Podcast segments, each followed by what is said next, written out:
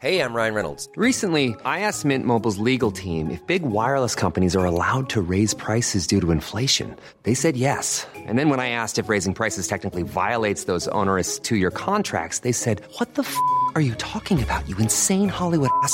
So to recap, we're cutting the price of Mint Unlimited from $30 a month to just $15 a month. Give it a try at mintmobile.com slash switch. $45 upfront for three months plus taxes and fees. Promo for new customers for limited time. Unlimited more than 40 gigabytes per month. Slows. Full terms at mintmobile.com. C'est News, il est 6h, bienvenue à tous. La tempête Aurore est sur la France, des vents jusqu'à 175 km heure. Attention si vous vous trouvez sur une grande moitié nord du pays, le vent souffle très fort. Près d'une vingtaine de départements sont désormais en vigilance orange, dont ceux de la région parisienne. On sera en direct de Vimereux dans le Pas-de-Calais avec Damien Deparnay. A tout de suite, Damien. Cette information CNews, le fugitif recherché pour avoir décapité un homme à Bolène a été interpellé cette nuit. Jeanne Cancard est sur place dans le Vaucluse. A tout de suite, Jeanne. Cette proposition choque d'Éric Ciotti qui veut instaurer une priorité pour les Français et les Européens sur l'emploi, les allocations et le logement. On y revient avec Paul Sugy. Le Premier ministre doit annoncer très prochainement des mesures pour atténuer la hausse des prix de l'essence. De plus en plus de Français roulent au bioéthanol. On en a rencontré. Et puis Donald Trump qui lance son propre réseau social. Information de la nuit, ça s'appellera Truth Social, la vérité. On sera en direct avec Elisabeth Guedel aux États-Unis. À tout de suite, Elisabeth. Des vents à plus de 175 km heure en Seine-Maritime. En réalité, c'est toute la moitié nord eh, qui est concernée par la tempête Aurore. Vous le voyez sur ces images tournées eh, à Boulogne-Billancourt près de Paris. On va partir à présent dans le nord, dans le Pas-de-Calais, précisément à Vimereux, où nous attend Damien Deparnay. Quelle est la situation? Damien, dites-nous. Eh bien, Romain, je peux vous dire que ce matin, ça souffle euh, très fort ici hein, sur la digue de Vimereux. On a presque du mal à, tenir debout. Cette première tempête euh, automnale, Aurore, frappe euh, de plein fouet une partie des Hauts-de-France. La Somme, la Somme, pardon, l'Aisne et l'Oise font partie des départements placés en, vigilance orange par Météo France. Ici, à Vimereux, dans le Pas-de-Calais, on est en vigilance jaune. Mais ce que l'on craint le plus ici, eh bien, ce sont les vagues submersives. Lorsque la marée sera montante, ce sera à la mi-journée la mer devrait être déchaînée. La préfecture maritime appelle euh, d'ailleurs les pêcheurs à, reporter leur euh, sortie en mer. Euh, sur les, côtes, les vagues pourraient atteindre 4 mètres de hauteur. Une tempête aurore qui perturbe également le trafic transmanche entre Calais et Douvres. Hier après-midi, les ferries accusaient un retard de 2 heures à l'embarquement et selon le site du port de Calais, eh bien, il y a encore des retards ce matin. À noter que cette tempête aurore qui a donc frappé euh, le littoral du nord-ouest de la France euh, au cours de cette nuit se déplace désormais euh, vers l'est. 17 départements sont toujours en vigilance orange. Merci beaucoup Damien Deparnay. Évidemment, vous nous rappelez euh, s'il y a des dégâts. Vous, êtes en direct avec nous tout au long de la, de la matinale.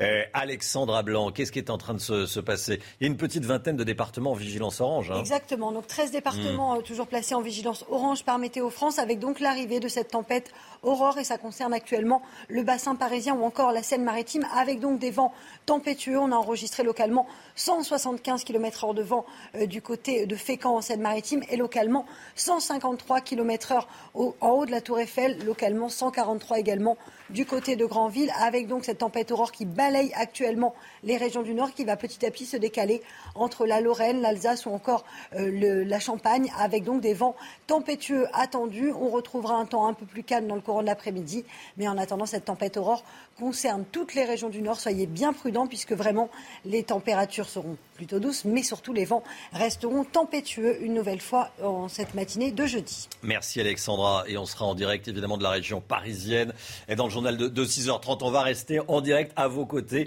Eh, soyez extrêmement prudents tout au long de, cette matinale. Ça souffle très fort dans le nord. Information CNews. L'individu recherché dans le cadre du meurtre par décapitation à Bolène, dans le, dans Vaucluse, a été interpellé dans la soirée sans incident. La victime avait été retrouvée sans tête et viscérée à son domicile dans la journée. Jeanne Cancard, vous êtes sur place. Euh, que sait-on de, l'homme recherché et interpellé plus précisément? Eh bien, Romain, après 12 heures de cavale et de recherche très active ici, vous l'avez dit, l'homme vient d'être interpellé. Cet homme atteint de schizophrénie, puisqu'on le rappelle, comment ce corps sans vie, décapité, viscéré, a-t-il été retrouvé dans la maison qui se trouve juste derrière nous? Eh bien, c'est par des infirmières qui venaient ici rendre visite à leurs patients qui donc atteint de schizophrénie. Au moment où elles arrivent dans cette maison qui se trouve à quelques mètres de nous, dans la rue derrière nous, eh bien, elles arrivent, elles entrent et là, elles voient ce corps sans vie décapité et viscéré. Au même moment, l'individu qui prend la fuite. Rapidement, s'en est alors suivi une chasse à l'homme qui a duré plusieurs heures. Une centaine de gendarmes étaient alors mobilisés à la fois dans les airs, des hélicoptères, mais aussi sur terre avec des motos tout-terrain et des équipes cynophiles pour remonter la trace du suspect, cet homme de 37 ans qui est décrit par ses voisins eh bien, comme quelqu'un parfois d'étrange, de discret. Ses voisins qui étaient au courant de ses troubles psychiatriques pour la plupart. L'un d'entre eux nous a même expliqué eh bien qu'il y a un mois déjà, selon ces informations, selon ce qui se sont dit entre voisins, eh bien l'homme avait déjà menacé par arme blanche un membre de sa famille. Alors hier soir et pendant une partie de la soirée, c'était un quartier qui était plongé dans l'angoisse. Certains nous disaient je ne mettrai pas demain matin mes enfants à l'école si on n'a pas retrouvé le suspect. Un quartier qui se réveille évidemment ce matin soulagé. Jeanne Cancard, merci beaucoup Jeanne pour toutes ces informations. Écoutez bien, sept blessés, sept policiers ont été blessés au terme d'une course-poursuite à Marseille. Ça s'est passé hier matin dans le 15e arrondissement euh, de Marseille. Un automobiliste a refusé de se soumettre à un contrôle de police. Il y a 30 000 refus d'obtempérer chaque année en France. 30 000, vous avez bien entendu. Le refus d'obtempérer qui est un véritable fléau. Retour sur ce qui s'est passé à Marseille avec Stéphanie Rouquier et Chana Lousteau. Les faits se sont déroulés hier matin dans une cité du 15e arrondissement de Marseille. Le conducteur d'une voiture est pris en chasse par la brigade anticriminalité après avoir refusé un contrôle. La course-poursuite se termine dans cette petite rue du 14e arrondissement lorsqu'un agent ouvre le feu et vise la roue du véhicule. Le chauffard percute de plein fouet une voiture de police. Sept fonctionnaires sont blessés, l'individu interpellé. Un exemple qui est loin d'être un cas isolé. On en enregistre 30 000 par an 30 000 de refus d'obtempérer en, France. Alors, certes, ça n'entraîne pas forcément 7 blessés dans, nos rangs, mais ça, met à, chaque fois euh, en péril, euh, bien sûr, nos, policiers qui risquent carrément la mort hein, ou des blessures graves lors de ce genre de, contrôle. Un phénomène qui s'intensifie au fil des années avec des profils de chauffards très différents. Ça peut aller euh, aux simples trafiquants de, de, stupéfiants comme aux, finalement au père de famille qui, rentre chez lui après, après une journée de travail. Vous voyez, les situations sont toujours, euh, toujours très particulières. Face à ce risque, il existe désormais des formations. Les policiers apprennent comment se positionner pour éviter d'être percutés en cas de délit de fuite. Et puis encore des informations personnelles de policiers diffusées sur les réseaux sociaux. Cette fois, c'est l'adresse euh, d'un policier de la BAC en région parisienne. Un jeune homme de 17 ans a été interpellé et présenté à la police. Soyez là si vous le pouvez. Euh, à 6h30, on sera en direct avec Franck Lebas du syndicat de police Unité SGP Police. Cette proposition choque d'Éric Ciotti. À présent, le candidat à l'investiture des Républicains pour la présidentielle veut instaurer une priorité pour les Français et pour les Européens sur l'emploi les allocations et le logement. Ça existe déjà euh, pour l'emploi public, mais pas pour l'emploi euh, privé. Il faut élargir la préférence nationale, dit Éric Ciotti dans le Figaro ce matin. Euh, Paul Sugy avec nous sur le, plateau. Quelle est la proposition précise de Ciotti, Ciotti. Préférence nationale et communautaire. Hein, C'est-à-dire que les personnes qui seraient concernées seraient non seulement évidemment les Français, mais en plus de cela, les personnes euh, euh, membres d'une communauté, d'un pays de la communauté européenne. Et donc, ce serait à l'exclusion, cette fois-ci, des étrangers présents de façon régulière sur le sol français, qui seraient donc moins prioritaires que les autres pour accéder non seulement aux emplois publics, c'est déjà le cas la plupart du temps, mais aussi aux emplois privés, comme c'est le cas, par exemple, euh, en Suisse ou à Monaco. Alors, autre sujet aussi, celui des allocations. Alors, les allocations non contributives, c'est-à-dire mmh. celles pour lesquelles on ne paye pas directement. Hein. Donc, par exemple, ce serait concerné le RSA, euh, les aides pour le logement ou encore les allocations familiales. Cette fois-ci, il faudrait avoir déjà résidé six ans sur le sol français pour y avoir droit, au même titre que les autres. Et euh, propose le candidat, mais cela, évidemment, il n'est pas le seul. Euh, il s'attaquerait aux aides, cette fois-ci pour les étrangers en situation irrégulière. Il ne le nomme pas dans l'entretien donné au Figaro, mais on a tous en tête, bien sûr, notamment l'aide médicale d'État. Merci beaucoup, Paul. On va évidemment euh, continuer à en parler de cette proposition d'Éric Ciotti ce matin, notamment euh, dans le, dans le face-à-face. Il y aura un membre du gouvernement hein, dans le face-à-face. Soyez là à partir de 7 heures, si vous le pouvez. Je dis ça à chaque fois parce que euh, à cette heure-là, souvent, on part travailler. Il est, il est 6h09. donc, à 7 heures, Guillaume Perrault du Figaro Vox face à Sarah El Haïry, secrétaire d'État chargée de la jeunesse et de l'engagement. Ça sera à 7 heures. Le procès de la sextape, il reprend aujourd'hui. Hier, Mathieu Valbuena a évoqué, vous savez, sa conversation la conversation qu'il a eue avec Karim Benzema, qui lui n'était pas présent. Cette conversation du, 6 octobre 2015 à Clairefontaine. Hein. Mathieu Valbuena qui dit hein, justement être sorti de cet échange apeuré et bouleversé. bouleversé. Il a également déclaré à propos de l'absence de Karim Benzema hier, ça fait six ans qu'on a cette affaire, tout le monde est là ou presque, il manque Karim, c'est dommage. J'ai eu peur pour ma carrière sportive, pour l'équipe de France. Je savais que si la vidéo sortait, ça allait être compliqué pour moi face à l'inaction du gouvernement dans le dossier du crack. Vous savez, dans le nord-est de Paris, les maires de Pantin et d'Aubervilliers en Seine-Saint-Denis saisissent la justice. Ils contestent l'installation dans leur commune depuis fin septembre des toxicomanes. Ils disent d'ailleurs recevoir de plus en plus de plaintes de la part de riverains qui se plaignent d'agressions et de nuisances. C'est invivable pour les riverains qui se font agresser. Euh, je vais dire, ça ne peut pas durer comme ça. Euh, c'est pour ça que les deux maires déplorent euh, n'avoir été ni entendus ni reçus par le Premier ministre. Jean Castex, euh, qui va probablement devoir les recevoir, ou en tout cas au minimum Gérald Darmanin. Des soignants anti-pass sanitaires qui refusent de se plier à la règle et qui obtiennent au final, de fait, gain de cause en Martinique. Hein. Le directeur général du CHU de Martinique, Benjamin Garel, accepte que Regardez, tous les personnels hospitaliers pourront entrer dans leur service, quelle que soit leur situation au regard du pass sanitaire.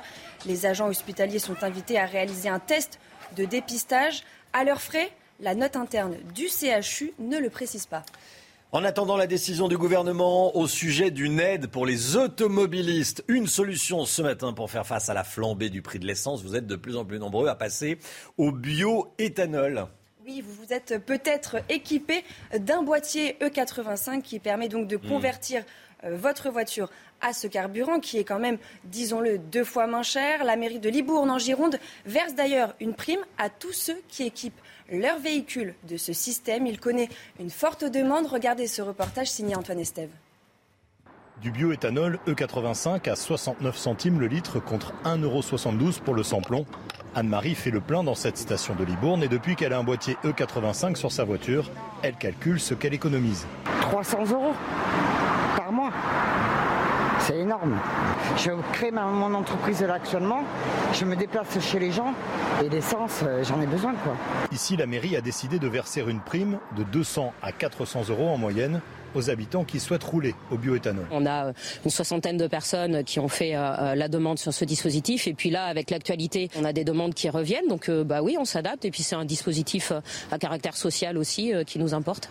L'installation coûte, en fonction des modèles, entre 600 et 1500 euros dans des garages spécialisés. Ici, toutes les communes pouvaient s'y mettre aussi parce qu'il n'y a que les bonnes qui le fait. Mais si on prend dans la France, avec la montée du prix de l'essence, il y a une pression énorme puisque ça coûte à peu près 25 euros le plein. Euh, ça change tout. Quoi. Deux formules existent pour passer au bioéthanol une reprogrammation électronique du moteur ou l'installation d'un boîtier comme celui-ci. À Libourne, la mairie estime qu'une centaine de foyers va demander la prime et se convertir au bioéthanol dans les prochaines semaines. Voilà, c'est malin hein, le, bioéthanol, Eric doit être hein. Il le disait hein, dans le reportage, ça coûte quand même assez cher le, boîtier. Et deuxièmement, je vais vous dire. Alors, ça, coûte cher. Je me permets de vous couper une seconde à l'investissement, mais après, on, si on roule beaucoup, donc c'est ça. Rentable. Et puis après, ce qu'on ne dit pas, c'est que vous consommez plus. Moi, c'est mon cas. on a je ne sais pas le pourcentage, mais vous faites quand même un petit peu plus de consommation qu'avec un moteur. Mais on paye moins cher, nettement moins cher. 80 centimes, 70 centimes. Oui, 70 centimes par là. Euh, Truth Social, c'est le nom du nouveau réseau social lancé par Donald Trump, bah oui, Donald Trump qui était interdit de Twitter, interdit de Facebook, interdit de tous les réseaux sociaux des, grands GAFA de Californie, bah il a décidé de créer son réseau social. Elisabeth Guedel, en direct avec nous, l'ancien président des États-Unis, l'a annoncé cette nuit. Hein. Oui, par communiqué depuis la Floride, le réseau social de la vérité, Truth Social, Truth, eh bien ça commence comme Trump, la lettre T. Ça sera donc la plateforme de Donald Trump. Une version bêta sera accessible le mois prochain euh, sur invitation seulement pour quelques privilégiés et la version grand public, ça sera Bon, premier trimestre 2022, euh, l'application est déjà en précommande sur euh, Apple. Euh, Donald Trump reste très fort en marketing et en teasing. Alors, ce ne seront pas des tweets hein, que Donald Trump écrira, mais des vérités. C'est comme ça que l'ancien président appelle les messages qu'il écrira. Donc, c'est un réseau qui, évidemment, veut contrer ces gros groupes, les GAFA dont vous venez de parler, hein, les Twitter, Facebook et YouTube. c'est pour contrer la tyrannie des géants de la technologie, écrit encore euh, Donald Trump. Ça fait partie, ce réseau social, d'un plus gros groupe de médias qu'a créé euh, Donald Trump, qui a proposé également des vidéos à la des podcasts. On sent bien que Donald Trump veut peser dans les élections qui vont arriver. Évidemment, la campagne des élections de mi-mandat l'an prochain et puis la présidentielle en 2024. Merci beaucoup Elisabeth Guedel. Truth, voilà, la vérité, la vérité selon Trump. Ça va avoir du succès. 6h15, hein. eh, on part, on retourne dans le, dans le Pas-de-Calais, retrouver Damien Deparnay, énormément de vent, des tempêtes, enfin une tempête, la tempête Aurore, des rafales jusqu'à 175 km heure un peu plus à l'ouest. Ça souffle beaucoup en région parisienne, on y sera en direct euh, à, 6h30. Comment ça se passe dans le Pas-de-Calais sur la, place de, sur la plage de, de Vimereux, euh, Damien? Eh bien, écoutez, Romain, le, vent souffle en fait en, continu, mais il y a effectivement parfois des, rafales qui, qui soufflent très fort. On a parfois du mal à, tenir debout, des rafales frôlant les, les 100 km heure. Je peux vous dire que euh, cette première tempête euh, automnale euh, Aurore frappe de plein fouet la région des, Hauts-de-France. D'ailleurs, la Somme, l'Aisne et l'Oise font partie des départements en vigilance orange. Ici, à, à Vimereux, ce que l'on craint le plus, eh bien, ce sont les vagues submersives. Le département est en, est en vigilance vague submersion et le risque, eh bien, c'est quand la, la marée va, va monter. Ce sera à la mi-journée. La mer devrait être euh, déchaînée. D'ailleurs, la euh, préfecture maritime appelle à la plus grande prudence, notamment euh, auprès des pêcheurs. Sur les côtes, les vagues pourraient atteindre 4 mètres de hauteur. Cette tempête aurore perturbe d'ailleurs également le trafic transmanche entre Calais et Douvres. Il y avait déjà des retards de 2 heures hier après-midi et selon le site eh bien, du port de Calais, les retards, il y a encore des, retards ce matin entre la France et l'Angleterre. Damien Deparnay avec Charlie Zerman. Merci beaucoup, Damien. Tout de suite, l'écho. Éric de Ritmaten, on va parler du record du Bitcoin. Éric de Ritmaten, on reparle du Bitcoin dont la valeur ne cesse de monter, monter, monter. Elle bat tous les records, cette crypto-monnaie. On se pose la question, euh, est-ce que ce n'est pas de la spéculation ou bien est-ce que c'est une monnaie avec laquelle on peut, on peut vraiment payer? Oui, on peut payer. Vous savez ce que je voulais vous dire? En fait, vous me regardiez tout à l'heure. Bah, c'est simplement que ça s'envole. C'est un coup de vent sur le Bitcoin. 66 000 dollars hier soir, alors qu'il y a 13 ans, euh, lorsque ça a été lancé, euh, ça valait autour de 1000 dollars, si vous voulez. Donc vous voyez la progression. Alors la spéculation, tout le monde veut en acheter, tout le monde en cherche. C'est pour ça que ça fait monter. On peut acheter des fractions de Bitcoin, parce que beaucoup se disent 66 000, c'est inaccessible. Non, vous achetez des petites fractions, et quand vous avez une petite part, elle progresse de 10-20% facilement. Donc ça, c'est la raison numéro un. Puis deuxièmement, vous pouvez... Elle progresse, elle progresse si ça progresse oui, bah, Bien sûr, mais bon, c'est le cas. Mais vous avez aussi la possibilité d'acheter hein, avec le Bitcoin dans certains magasins, même chez les hmm. notaires. Certains envisagent maintenant va pouvoir acheter son appartement. Et c'est pas le seul le Bitcoin. Vous avez 12 000 crypto-monnaies au total. Alors les noms Ethereum, Cardano, Ripple, Litecoin, on les achète sur des sites spécialisés. Vous créez votre porte-monnaie et voilà, vous pouvez devenir un véritable euh, acheteur, si vous Euh, vous devenez un, client chez les commerçants. Alors je termine par un point, c'est que, un, c'est devenu aussi la monnaie officielle du Salvador, donc ça c'est pas rien, que deux, PayPal propose des paiements euh, en Bitcoin, et que même si les anciennes générations disent oh là là, c'est de la folie, ça marchera jamais, eh ben, ça peut commenter parce que c'est limité à 21 millions de parts et on est à 19 millions. Donc vous voyez qu'il n'y en aura pas pour tout le monde. C'est pour ça qu'il y a cette spéculation et que ça monte en flèche. Parce qu'on arrive bientôt au plafond.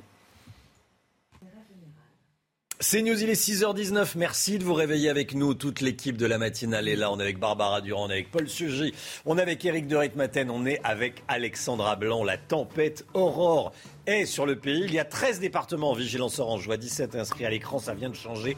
13 départements en vigilance orange région parisienne et l'est de la région parisienne. On sera en direct de Vincennes dès le début du journal de, 6h30. Puis il y aura la météo complète avec Alexandra. Restez bien avec nous, soyez prudents si vous prenez la, la route. Il y a des objets volants actuellement sur, les, hein, sur la route dans, Le, dans, le, nord et dans, et dans l'est. Attention, attention.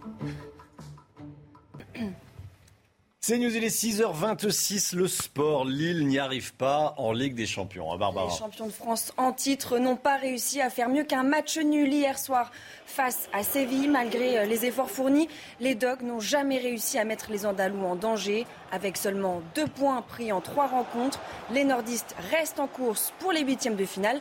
Mais attention tout de même. La météo tout de suite, la tempête Aurore souffle sur la France. On fait un point complet tout de suite. Alexandra, le vent souffle fort sur une grande moitié nord du pays. Il y a 13 départements en vigilance orange. Hein. Oui, en effet, Romain. 13 départements placés sous surveillance avec des vents tempétueux, notamment en Bretagne. Regardez ces images prises hier soir dans le Finistère avec donc du vent, mais également un risque de vague submersion. Soyez donc bien prudents si vous êtes sur le nord du pays avec localement 175 km/h de vent enregistrés en Seine-Maritime. On retrouve également des vents tempétueux actuellement sur le bassin parisien. 153 km/h de vent relevés au sommet de la Tour Eiffel et actuellement à Paris intramuros, nous avons 109 km heure de vent, donc vraiment des vents tempétueux aujourd'hui euh, sur les trois quarts du pays, notamment sur le nord, avec 13 départements donc placés sous surveillance, vigilance qui a donc évolué puisque la Seine-Maritime est sortie de cette vigilance. On retrouve donc du vent entre le bassin parisien et le vent qui se décale, notamment entre le nord-est et les Ardennes. Alors au programme ce matin, toujours beaucoup de vent, le vent donc qui se décale, cette tempête aurore qui actuellement touche le bassin parisien, mais également le nord-est du pays. Partout ailleurs, on retrouve un temps plutôt calme hein, dans le sud, avec néanmoins le retour de la neige en montagne au-delà de 1800 mètres d'altitude. Et puis dans l'après-midi, on retrouvera des vents assez euh, forts, hein, notamment entre les côtes de la Manche, le nord-est ou encore en allant euh, vers la Bretagne, même si les vents vont petit à petit se calmer et on va retrouver un temps un petit peu plus euh, clément. Les températures ce matin sont en baisse avec en moyenne 11 degrés à Paris, 13 degrés euh, dans le sud-ouest et dans l'après-midi, eh les températures resteront un petit peu plus fraîches, 15 degrés à Paris, 15 degrés également euh, pour euh, Besançon, vous aurez 21 degrés pour Perpignan et localement 23 degrés à Ajaccio. La suite du programme, un temps beaucoup plus calme pour les journées de vendredi, de samedi et de dimanche avec des températures tout juste de saison. CNews, il est 6h29. Merci beaucoup de choisir CNews pour démarrer votre journée. On est le jeudi 21 octobre. L'équipe de la matinale est là, évidemment, et vous le voyez derrière moi. L'information à la une, c'est qu'il y a énormément de vent sur une grande moitié nord du pays. 13 départements en vigilance orange. Prudence si vous prenez la route, pour faire simple, au nord de la Loire. On sera en direct dans un instant avec Reda Emrabit depuis Vincennes. À tout de suite, Reda. Une cafétéria de Sciences Po Grenoble ne sert que de la viande halal. Colère de certains étudiants. Reportage à suivre. 30 000 refus d'obtempérer chaque année en France, soit près de 80 par jour. À Marseille, 7 policiers blessés par un chauffard qui ne voulait pas s'arrêter. Ce sondage CSA qu'on vous révèle ce matin, 53% des Français trouvent qu'il y a trop de fonctionnaires en France. Valérie Pécresse veut supprimer près de 200 000 postes. Dans quel secteur y a-t-il trop de fonctionnaires? On a enquêté. Et puis Astérix et le Griffon, voici le nom du 39e tome des aventures gauloises qui sort aujourd'hui en librairie. La bande dessinée atteint des tirages records. On part tout de suite sur le terrain. 175 km heure de vent cette nuit à Fécamp en Seine-Maritime. La tempête aurore balaie le nord du pays. On l'a vu dans la météo il y a quelques instants. Il y a 13 départements en vigilance orange. Ça part de la région parisienne et ça va vers l'est. Reda Emrabit, vous êtes en direct de Vincennes dans le Val-de-Marne. C'est à l'est, c'est collé à Paris, à l'est de Paris. Quelle est la situation sur place, Reda? Alors il y a encore deux jours ici il faisait 24 degrés, l'atmosphère était idyllique, mais regardez depuis ça a un petit peu changé sur ces images de Karima Benamrouche, ces poubelles gisant au sol un petit peu partout, on en a vu énormément sur notre chemin, on avait aussi beaucoup de feuillage, vous savez on est à Vincennes, on est au cœur du bois, forcément ici beaucoup de feuillage un petit peu disséminé sur la route, beaucoup de poubelles, beaucoup euh, de panneaux de signalisation aussi qui sont tombés tout au long de la nuit. L'indicateur qui est très fort c'est évidemment ces drapeaux, ces drapeaux qui vous voyez souffrent énormément, sont très très très tourbillonnants. On l'a aussi constaté sur notre périple qui nous a mené jusqu'ici à Vincennes, tout au long du périphérique, avec notamment au moment lorsque notre voiture était agarrée, eh bien le véhicule tanguait. Faites très, faites très attention, soyez très très vigilants sur la route ce matin parce que ça bouge beaucoup, beaucoup, mon cher Romain. Merci beaucoup Reda. Effectivement, euh, les arbres, les poubelles euh, renversées. Alexandra Blanc, que se passe-t-il actuellement dans le ciel du nord de la France? Eh bien, c'est l'arrivée de la tempête Aurore qui donc balaye les trois quarts du pays, notamment les régions du Nord, avec donc 13 départements placés sous surveillance. Le département de la Seine-Maritime vient de sortir de cette vigilance, mais on a eu localement jusqu'à 175 km h de vent du côté de Fécamp en Seine-Maritime. Des images impressionnantes. Et actuellement, la tempête se décale entre le bassin parisien et le nord-est du pays, par exemple du côté de Reims, ou encore en allant vers la Lorraine et l'Alsace. On retrouve également des vents tempétueux, avec donc ces 13 départements placés sous surveillance on a eu en moyenne 153 km/h de vent euh, en haut de la Tour Eiffel. Actuellement, ça souffle vraiment bien fort sur le bassin parisien. Soyez prudents. Et cette tempête qui va donc s'évacuer dans le courant de la matinée par les régions de l'Est. Et là, vous le voyez, donc ces 13 départements placés sous surveillance avec notamment le bassin parisien, mais également les Ardennes où l'on attend ce matin des vents tempétueux. Soyez donc bien prudents si vous sortez de chez vous. Merci Alexandra. Euh, des produits 100% halal à la cafétéria de Sciences Po Grenoble. Ce sont euh, les repas que peuvent prendre à emporter les étudiants euh, du campus. La décision a été prise par une association. Ça ne plaît pas à tout le monde, à commencer par le syndicat étudiant uni, qui l'a jugé inacceptable. Explication, récit, information avec Clémence Barbier. À la cafétéria de l'IEP de Sciences Po Grenoble, les étudiants n'ont plus trop le choix pour leur déjeuner. Ils sont désormais 100% halal. Une annonce sur les réseaux sociaux de l'association étudiante Café Kit la seule qui se charge de la distribution des repas au sein de l'IEP, selon les élèves. On vous annonce que l'ensemble de nos produits sont maintenant 100% halal. Une publication depuis supprimée. En cause, l'initiative ne satisfait pas tout le monde. J'ai été très surprise. Du coup, on n'avait plus d'alternatives possibles. On était contraints à manger cette viande-là. Faire un sandwich halal, on me dira ben, pourquoi pas, on a bien fait un sandwich veggie. Euh, mais ça doit rester un choix. Selon certains représentants d'étudiants, l'association n'a pas à contraindre les élèves à consommer uniquement de la viande halal et demande donc des mesures fortes de la part de Sciences Po. On demande effectivement à ce que l'association soit sanctionnée. On se demande aussi si on ne peut pas faire euh, recours auprès de l'IEP euh, pour justement euh, non-respect du principe de neutralité. Pour ceux qui ne voudraient pas manger de viande halal, le Crous, à proximité du campus, propose tout type de menus. Voilà, et on sera avec le délégué national de l'UNI à 7h50. Cette information CNews, l'individu recherché dans le cadre du meurtre par décapitation à Bolène, dans le Vaucluse, a été interpellé. Hier soir, aux alentours de 23h30, la victime a été retrouvée sans tête, éviscérée. À son domicile hier dans la journée, la scène de crime dénote une violence inouïe, avait déclaré euh, le procureur de la République.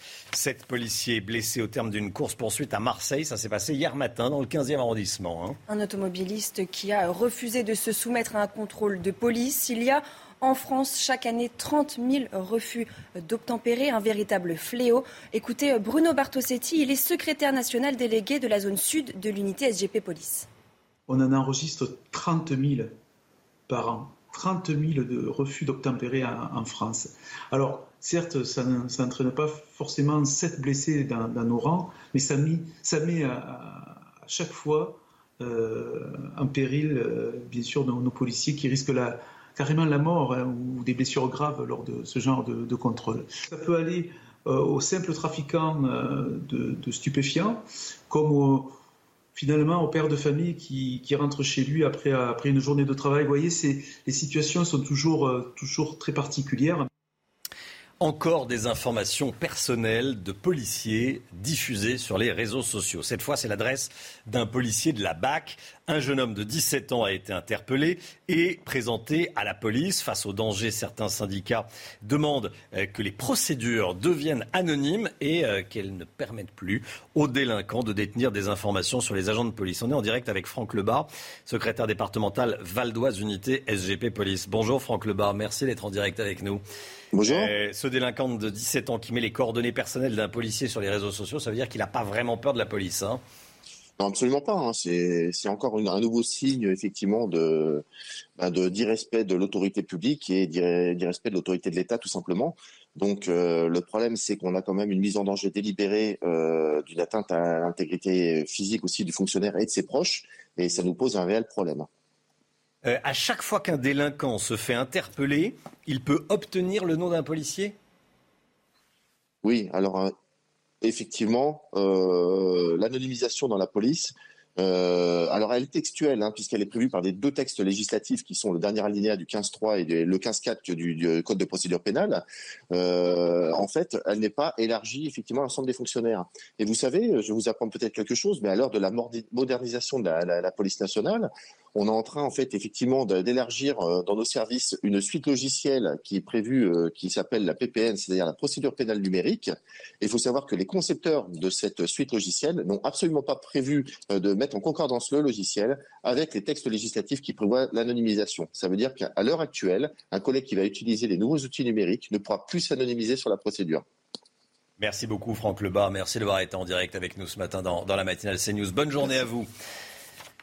Face à l'inaction du gouvernement dans le dossier du, du crack, les maires de Pantin et d'Aubervilliers en Seine-Saint-Denis saisissent la justice, Barbara. Hein. Ils contestent l'installation dans leur commune depuis fin septembre des toxicomanes. Ils disent d'ailleurs recevoir de plus en plus de plaintes de la part des riverains qui se plaignent d'agressions, de nuisances. C'est devenu invivable. Les deux maires déplorent par ailleurs n'avoir été ni entendus ni reçus par le Premier ministre. C'est invivable. Les maires n'en peuvent plus, les riverains, les habitants n'en peuvent plus euh, au, premier, chef. Et euh, ils tirent la sonnette d'alarme, on en parle ce matin.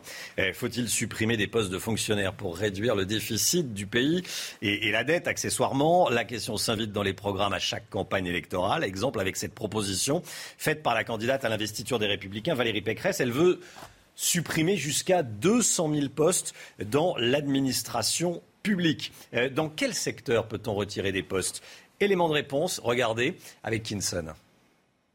La France compte plus de 5 millions d'agents publics. Le nombre continue d'augmenter. En 2020, une hausse de 0,6%, soit plus de 36 000 emplois. Pour certains spécialistes, c'est avant tout le statut qu'il faut changer. Un agent sur cinq est contractuel.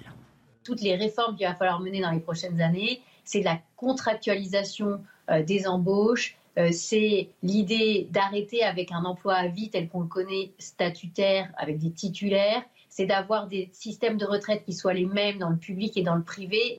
La fonction publique est composée de trois versants État, territorial et hospitalière. Pour l'économiste Pascal Delima, il y a deux façons de supprimer des postes de fonctionnaires. La première façon, c'est effectivement de les supprimer d'un secteur d'activité vers une autre administration. Et la deuxième solution, c'est de, diminuer les coûts de structure et de supprimer des postes un peu partout en évitant les doublons. En 2017, Emmanuel Macron avait promis la suppression de 120 000 postes. L'objectif n'a pas été tenu, mais selon certains experts, l'engagement aurait permis de réduire la dépense publique de plusieurs milliards d'euros. Paul Sugy avec nous en plateau. C'est un dossier euh, épineux, mais c'est vrai qu'il y a peut-être dans certains secteurs, je fais attention, hein, dans certains secteurs euh, de l'administration, trop de, fonctionnaires. Euh, on sait que, par exemple, à la mairie de Paris, les fonctionnaires ne travaillent pas 35 heures, ils travaillent moins. Oui, alors effectivement, vous prenez les mêmes précautions que Valérie Pécresse, hein, qui dit bien, parce que non, mais on sort d'une crise. L'action de l'État, notamment auprès des personnes les plus mmh. démunies, a été systématiquement critiquée. Donc Valérie Pécresse, pensons de le préciser, elle ne veut pas toucher aux trois fonctions vitales pour elle de l'État protéger, soigner, éduquer. En clair, effectivement, il faut trouver dans ce qu'elle appelle l'administration administrante, mais c'est pas un terme très précis, en tous les cas, qui ne correspond pas au jargon administratif. Elle veut trouver des fonctionnaires en trop. Elle va notamment les chercher. Vous avez raison du côté de la fonction publique territoriale. Alors là-dessus, le problème c'est que les républicains marchent aussi sur des œufs parce qu'ils sont par définition euh, un, parti des territoires. Et donc, euh, tant qu'elle n'a pas, par exemple, proposé une véritable réforme territoriale, elle parle du millefeuille, la superposition de plusieurs strates qui parfois ont les mêmes compétences, euh, et, donc nécessairement, elle sera amenée probablement à réformer l'organisation des territoires entre eux et des collectivités locales. Mais enfin, pour l'instant, les annonces ne sont pas très précises. Elle reste également moins disante que son prédécesseur, François Fillon, qui, en étant candidat en 2017, proposait lui 500 000 suppressions. Là, bon, 200 000 petits joueurs. En tous les cas, effectivement, elle pointe bien l'une des failles du quinquennat d'Emmanuel Macron, qui avait promis la mmh. suppression de 120 000 postes de fonctionnaires. Finalement, c'est quasiment autant, non pas qu'il a supprimé, mais qu'il a rajouté en plus. La fonction publique coûte trop cher et surtout, le service public est inefficace. C'est-à-dire que la France fait moins bien avec plus de moyens que la plupart de ses euh, pays voisins. Truth Social. Truth Social. C'est le nom du nouveau réseau social de Donald Trump. Donald Trump lance un réseau social. La vérité. Donc ça sera le réseau social de la vérité, selon Trump évidemment, l'ancien président, qui était interdit de Twitter, de Facebook, de YouTube, en clair de tous les réseaux euh, sociaux, des grands réseaux sociaux, des grands GAFA de, de Californie. Il va pouvoir s'exprimer à nouveau sur Internet. Il l'a annoncé euh, cette nuit. Et puis il y a, euh, c'est toujours un événement, la sortie du dernier Astérix aujourd'hui. Hein. Astérix et le Griffon, voici le nom du 39e tome des aventures gauloises qui sort donc aujourd'hui en librairie. La bande dessinée euh, créée par René Goscinny et Albert Uderzo n'a pas pris une ride, la preuve, elle a atteint des tirages records pour ce nouveau tome.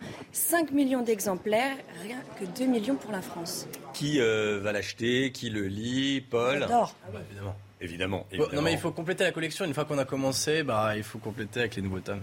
Avec le 39e. Éric de Ritmaten, vous êtes Astérix, vous êtes Tintin Non, alors j'ai euh, honte de le dire, hein, je suis désolé, je casse le coup, mais je suis pas du tout Astérix, à part Astérix et les Helvètes, celui que j'ai lu. Euh, Ça c'est oui, parce que vous êtes C'est le seul que j'ai lu. non, sinon j'étais Tintin. Tintin et Joëzette, ça c'était. Tintin reporter, et voilà où ça mène. Journaliste.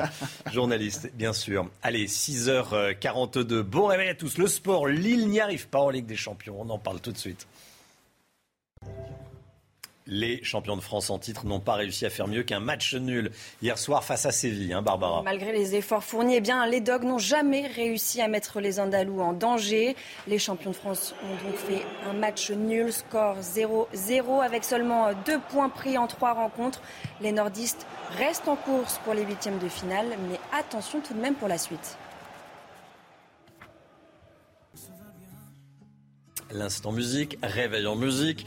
Ce matin, vous fait écouter le dernier single de Amir. Ça s'appelle Rétine, le chanteur qui déclare sa flamme à la femme de sa vie. Voilà, la réédition de son album Ressources sera publiée d'ailleurs le 12 novembre prochain. On écoute Rétine.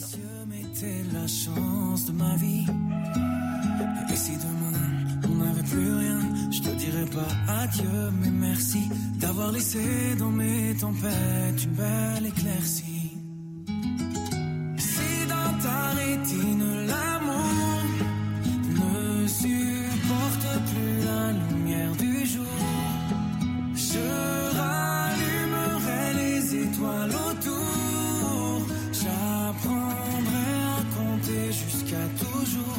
Et toi, tu pourras compter sur moi. Ça finira jamais.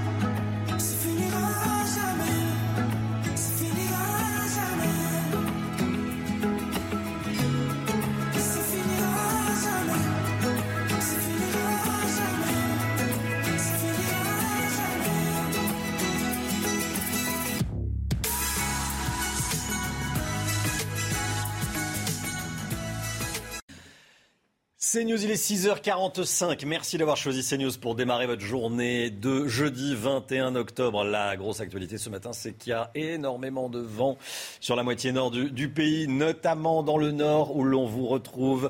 Damien Deparnay sur la plage de, de Vimereux hein, ce matin. Oui, absolument, Romain. Le vent continue de souffler euh, très fort ce matin à cause de cette euh, tempête euh, aurore ici à Vimereux, des rafales frôlant les euh, 100 km heure. Dans le département juste à côté, dans la Somme, eh bien, les sapeurs-pompiers ont dû intervenir une dizaine de fois au cours de la nuit. Une cinquantaine de pompiers ont été mobilisés, notamment pour des arbres arrachés, des fils tombés sur les voies, et ce, dans l'ensemble du département. Ce n'est pas seulement le littoral qui est touché, mais eh bien, l'intérieur des euh, terres. Ici à Vimereux, ce que l'on craint euh, le plus, eh bien, ce sont les vagues euh, submersives. La préfecture maritime appelle à la plus grande vigilance puisque la mer risque d'être déchaînée aujourd'hui avec des vagues d'une hauteur de plus de euh, 4 mètres. Une tempête aurore qui perturbe donc le, tra- le trafic transmanche entre Calais et Douvres avec des retards encore ce matin. Lignes de chemin de fer sont également euh, perturbées ce matin. Par exemple, eh le train euh, reliant Amiens à Paris accuse ce matin un retard d'une heure à cause de cette tempête aurore. Merci beaucoup Damien Deparnay en direct de Vimereux. Point complet sur la météo dans un instant. 6h47, restez bien avec nous.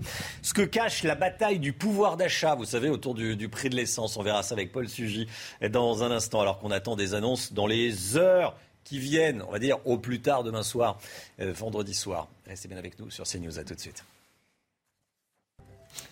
C'est il est 6h53. Bienvenue à tous, la politique avec Paul Sugy. Paul, Emmanuel Macron devrait annoncer des mesures pour soutenir le pouvoir d'achat des ménages alors que le prix du gaz et celui de l'essence explosent. C'est un sujet politique urgent. Certains parlent du retour possible des Gilets jaunes. Oui, alors on en discutait effectivement. Euh, la thèse pour l'instant n'est pas très convaincante. Hein. Il y avait quelques ronds-points où on a vu fleurir de nouveau des Gilets jaunes, mais enfin, ça ne constitue pas un mouvement comparable hmm. à celui qui avait euh, terni le début du quinquennat d'Emmanuel Macron. Mais par contre, ça révèle quelque chose d'intéressant, Romain. Alors, les Gilets jaunes s'étaient divisés à n'en plus finir sur des réformes institutionnelles, et puis ensuite, ils se sont un petit peu discrédités en entrant dans une contestation sanitaire parfois euh, euh, au prix de théories fumeuses. Mais cela ne rend pas moins urgent d'apporter une réponse politique face à la question euh, du pouvoir d'achat, une réponse qui soit lisible. On sait que par exemple un chèque c'est beaucoup plus lisible aux yeux des Français qu'un discours un peu empoulé sur la baisse de la fiscalité, parce que le sujet du pouvoir d'achat est emblématique du quinquennat d'Emmanuel Macron. Macron, c'est aux yeux encore de beaucoup le président des riches, et il faut qu'il casse cette image à tout prix s'il veut avoir une chance de l'emporter dans six mois. Alors alors, la résurgence ou non d'un mouvement populaire,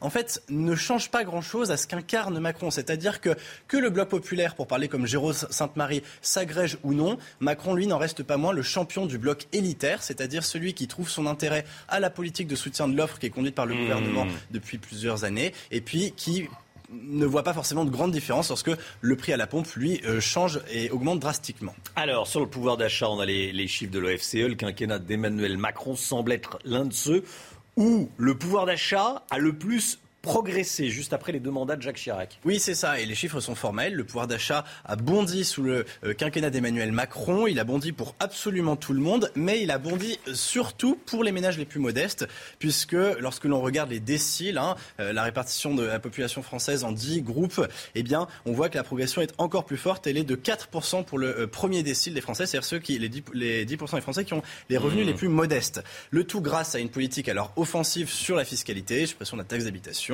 euh, de l'ISF aussi évidemment. Et puis euh, ça s'est fait bien sûr à crédit, mais là pour le coup les Français ils sont euh, moins sensibles, ils le voient moins. Ce qu'ils voient c'est que leur pouvoir d'achat augmente. Encore que est-ce qu'il augmente vraiment? C'est pas sûr parce que pour beaucoup d'entre eux par exemple la question du logement elle reste très très prégnante. Hein. le prix du logement c'est un tiers du budget des revenus les plus des ménages qui ont les revenus les plus modestes. Et là pour le coup ça augmente de partout en région parisienne et pas seulement. Voilà et puis certains esprits tordus évidemment se demandent si euh, le pouvoir d'achat, mettre le pouvoir d'achat à la une, n'est pas en réalité une façon d'éviter les sujets qui fâchent, la sécurité, l'immigration. Bah, ce qui n'est pas faux, effectivement, les candidats euh, qui n'ont pas fait du régalien leur principal cheval de mmh. bataille pour la campagne ont beau jeu de dire par rapport à euh, certains de leurs rivaux que eux font des propositions choc.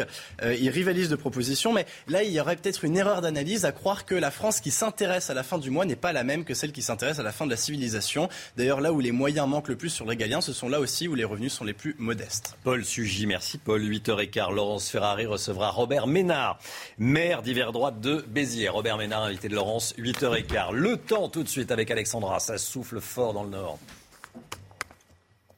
Alexandra, 13 départements en vigilance orange. Hein. Oui, des vents tempétueux sur les régions du nord. C'était d'ailleurs le cas hier après-midi du côté de Lorient euh, dans le Morbihan avec donc des vents tempétueux, mais également ce risque de vague submersion, image donc impressionnante. Hier après-midi, on retrouve également 13 départements placés sous surveillance avec des rafales de vent de l'ordre de 175 km h cette nuit, notamment euh, du côté de Fécamp en Seine-Maritime. Et puis vous le voyez, le bassin parisien ou encore les Ardennes sont concernés euh, par cette vigilance orange avec donc des vents tempétueux, ça souffle très fort actuellement sur le bassin parisien. On a eu localement 153 au sommet de la Tour Eiffel, 153 km h de vent relevé euh, cette nuit. On retrouve ce matin des conditions météo toujours agitées avec cette tempête Aurore qui balaye les régions du nord. Les vents qui petit à petit vont se décaler en direction du nord-est entre la Lorraine, l'Alsace ou encore les Ardennes avec donc de fortes rafales de vent relevées euh, ce matin. Et puis dans l'après-midi, pour retour au calme avec un temps un petit peu plus clément, même si le vent va baisser, aura tout de même quand même du vent avec des rafales de l'ordre de 40 à 50 km par heure entre le bassin parisien et le nord du pays. Plus vous irez vers le sud en revanche, plus vous aurez du beau temps. Côté température, ça baisse un petit peu ce matin, 11 degrés à Paris ou encore 13 degrés pour le Pays Basque. Et dans l'après-midi, eh bien, les températures resteront un petit peu fraîches pour la saison. 15 degrés à Paris, 20 degrés tout de même à Toulouse et localement 23 degrés à Ajaccio. Pour la suite du programme, des conditions météo beaucoup plus calmes, notamment vendredi, samedi et dimanche, avec des températures conformes au de saison. C'est News, il est 6h59. Bienvenue à tous. Merci d'être avec nous. On est le jeudi 21 octobre. Proposition choc d'Éric Ciotti. Le candidat à l'investiture Les Républicains à la présidentielle veut instaurer une priorité pour les Français et les Européens sur l'emploi, les allocations et le logement. Les Français et les Européens seraient donc prioritaires pour les emplois publics, ça existe déjà, mais aussi pour les emplois privés. On va en débattre avec la secrétaire d'État chargée de la jeunesse et de l'engagement, Sarah El Haïri. Bonjour Madame la secrétaire d'État. Merci beaucoup d'être avec nous ce matin sur le plateau de la matinale et avec le rédacteur en chef du Figaro Vox, Guillaume Perrault. Bonjour, Guillaume Perrault et à tout de suite tous les deux. Dans l'actualité évidemment, la moitié nord du pays sous la tempête. Aurore, le vent souffle très fort jusqu'à 175 km/h. On vous montre toutes les images et on sera en direct avec Reda Emrabit, notre correspondant envoyé spécial à Vincennes, près de Paris. Cette information, CNews, le fugitif recherché pour avoir décapité un homme à Bolène a été interpellé cette nuit. Il s'agit du petit-fils de la victime, un homme de 37 ans atteint de schizophrénie. Et puis, Donald Trump lance son propre réseau social. Ça s'appelle Truth, Truth Social. Social, en anglais, la vérité, l'ancien président des États-Unis qui était interdit de Twitter, Facebook ou encore YouTube. Les vents à plus de 175 km/h en Seine-Maritime, c'est toute la moitié nord qui est concernée par la tempête Aurore. Des images d'arbres. Il n'y a pas de gros dégâts, mais il y a beaucoup de petits dégâts. Il faut faire très attention. Les, euh, les poubelles peuvent euh, être euh, transportées au milieu de la rue. Il peut y avoir des arbres qui se couchent sur la rue. Attention. Reda Emrabit, en direct de Vincennes, dans le Val-de-Marne. Quelle est la situation sur place, Reda? Romain, vous venez de parler des arbres. Regardez ce qui s'est passé cette nuit, des vestiges de la nuit passée avec des arbres, des feuilles qui sont tombées d'abord un peu partout, euh, disséminées sur la route, et puis effectivement des vestiges de la nuit dernière avec des branches qui se sont étalées un petit peu sur la route. Il y a dû y avoir d'ailleurs le personnel municipal qui a dû remettre ces branchements eh bien, euh, sur le côté pour éviter de gêner euh, la circulation, la circulation qui est aussi assez difficile. Romain, on a eu à, durant notre périple jusqu'ici, eh bien, on a vu notre véhicule tanguer. Il faut faire très très attention et très extrêmement vigilant tout au long euh, du périphérique parisien. On rappelle, tous les départements parisiens sont pour l'instant classés en, vigilance orange. Tous les départements en vigilance orange. Reda Emrabit, euh, vous parliez de la voiture. faut faire attention avec le vent. Vous nous disiez que les, quand on roule, que ce soit sur le périphérique ou sur les autoroutes, la voiture bouge. Hein Effectivement, avec le vent de face, notre voiture a bougé à de multiples reprises, y compris notamment à l'arrêt. Vous savez, lorsqu'un véhicule est à l'arrêt, eh bien, les vents ont tendance à beaucoup plus provoquer de, mouvements. On a constaté à deux ou trois reprises, tout au long du périphérique parisien, d'ouest en est, ce genre de, de mouvement, effectivement.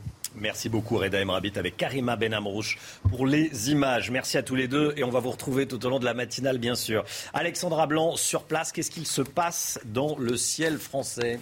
Eh bien, la tempête Aurore balaye toutes les régions du Nord actuellement, avec donc 13 départements placés sous surveillance, notamment le bassin parisien ou encore les Ardennes, puisque les vents se décalent petit à petit entre la Lorraine, l'Alsace ou encore en allant euh, vers euh, le nord-est. On retrouvera donc des vents tempétueux. On a eu localement jusqu'à 175 km/h de vent euh, cette nuit du côté de Fécamp ou encore 153 au sommet de la Tour Eiffel. Ça souffle encore très fort hein, sur le bassin parisien avec des rafales actuellement, au moment où je vous parle, de 108 km notamment du côté de Roissy. On retrouvera donc ces vents tempétueux qui se décalent petit à petit sur le nord-est du pays. Le retour au calme est prévu à la mi-journée avec un temps beaucoup plus clément. En attendant, soyez bien prudents. Je vous le rappelle, 13 départements sont placés sous surveillance. Merci beaucoup, Alexandra.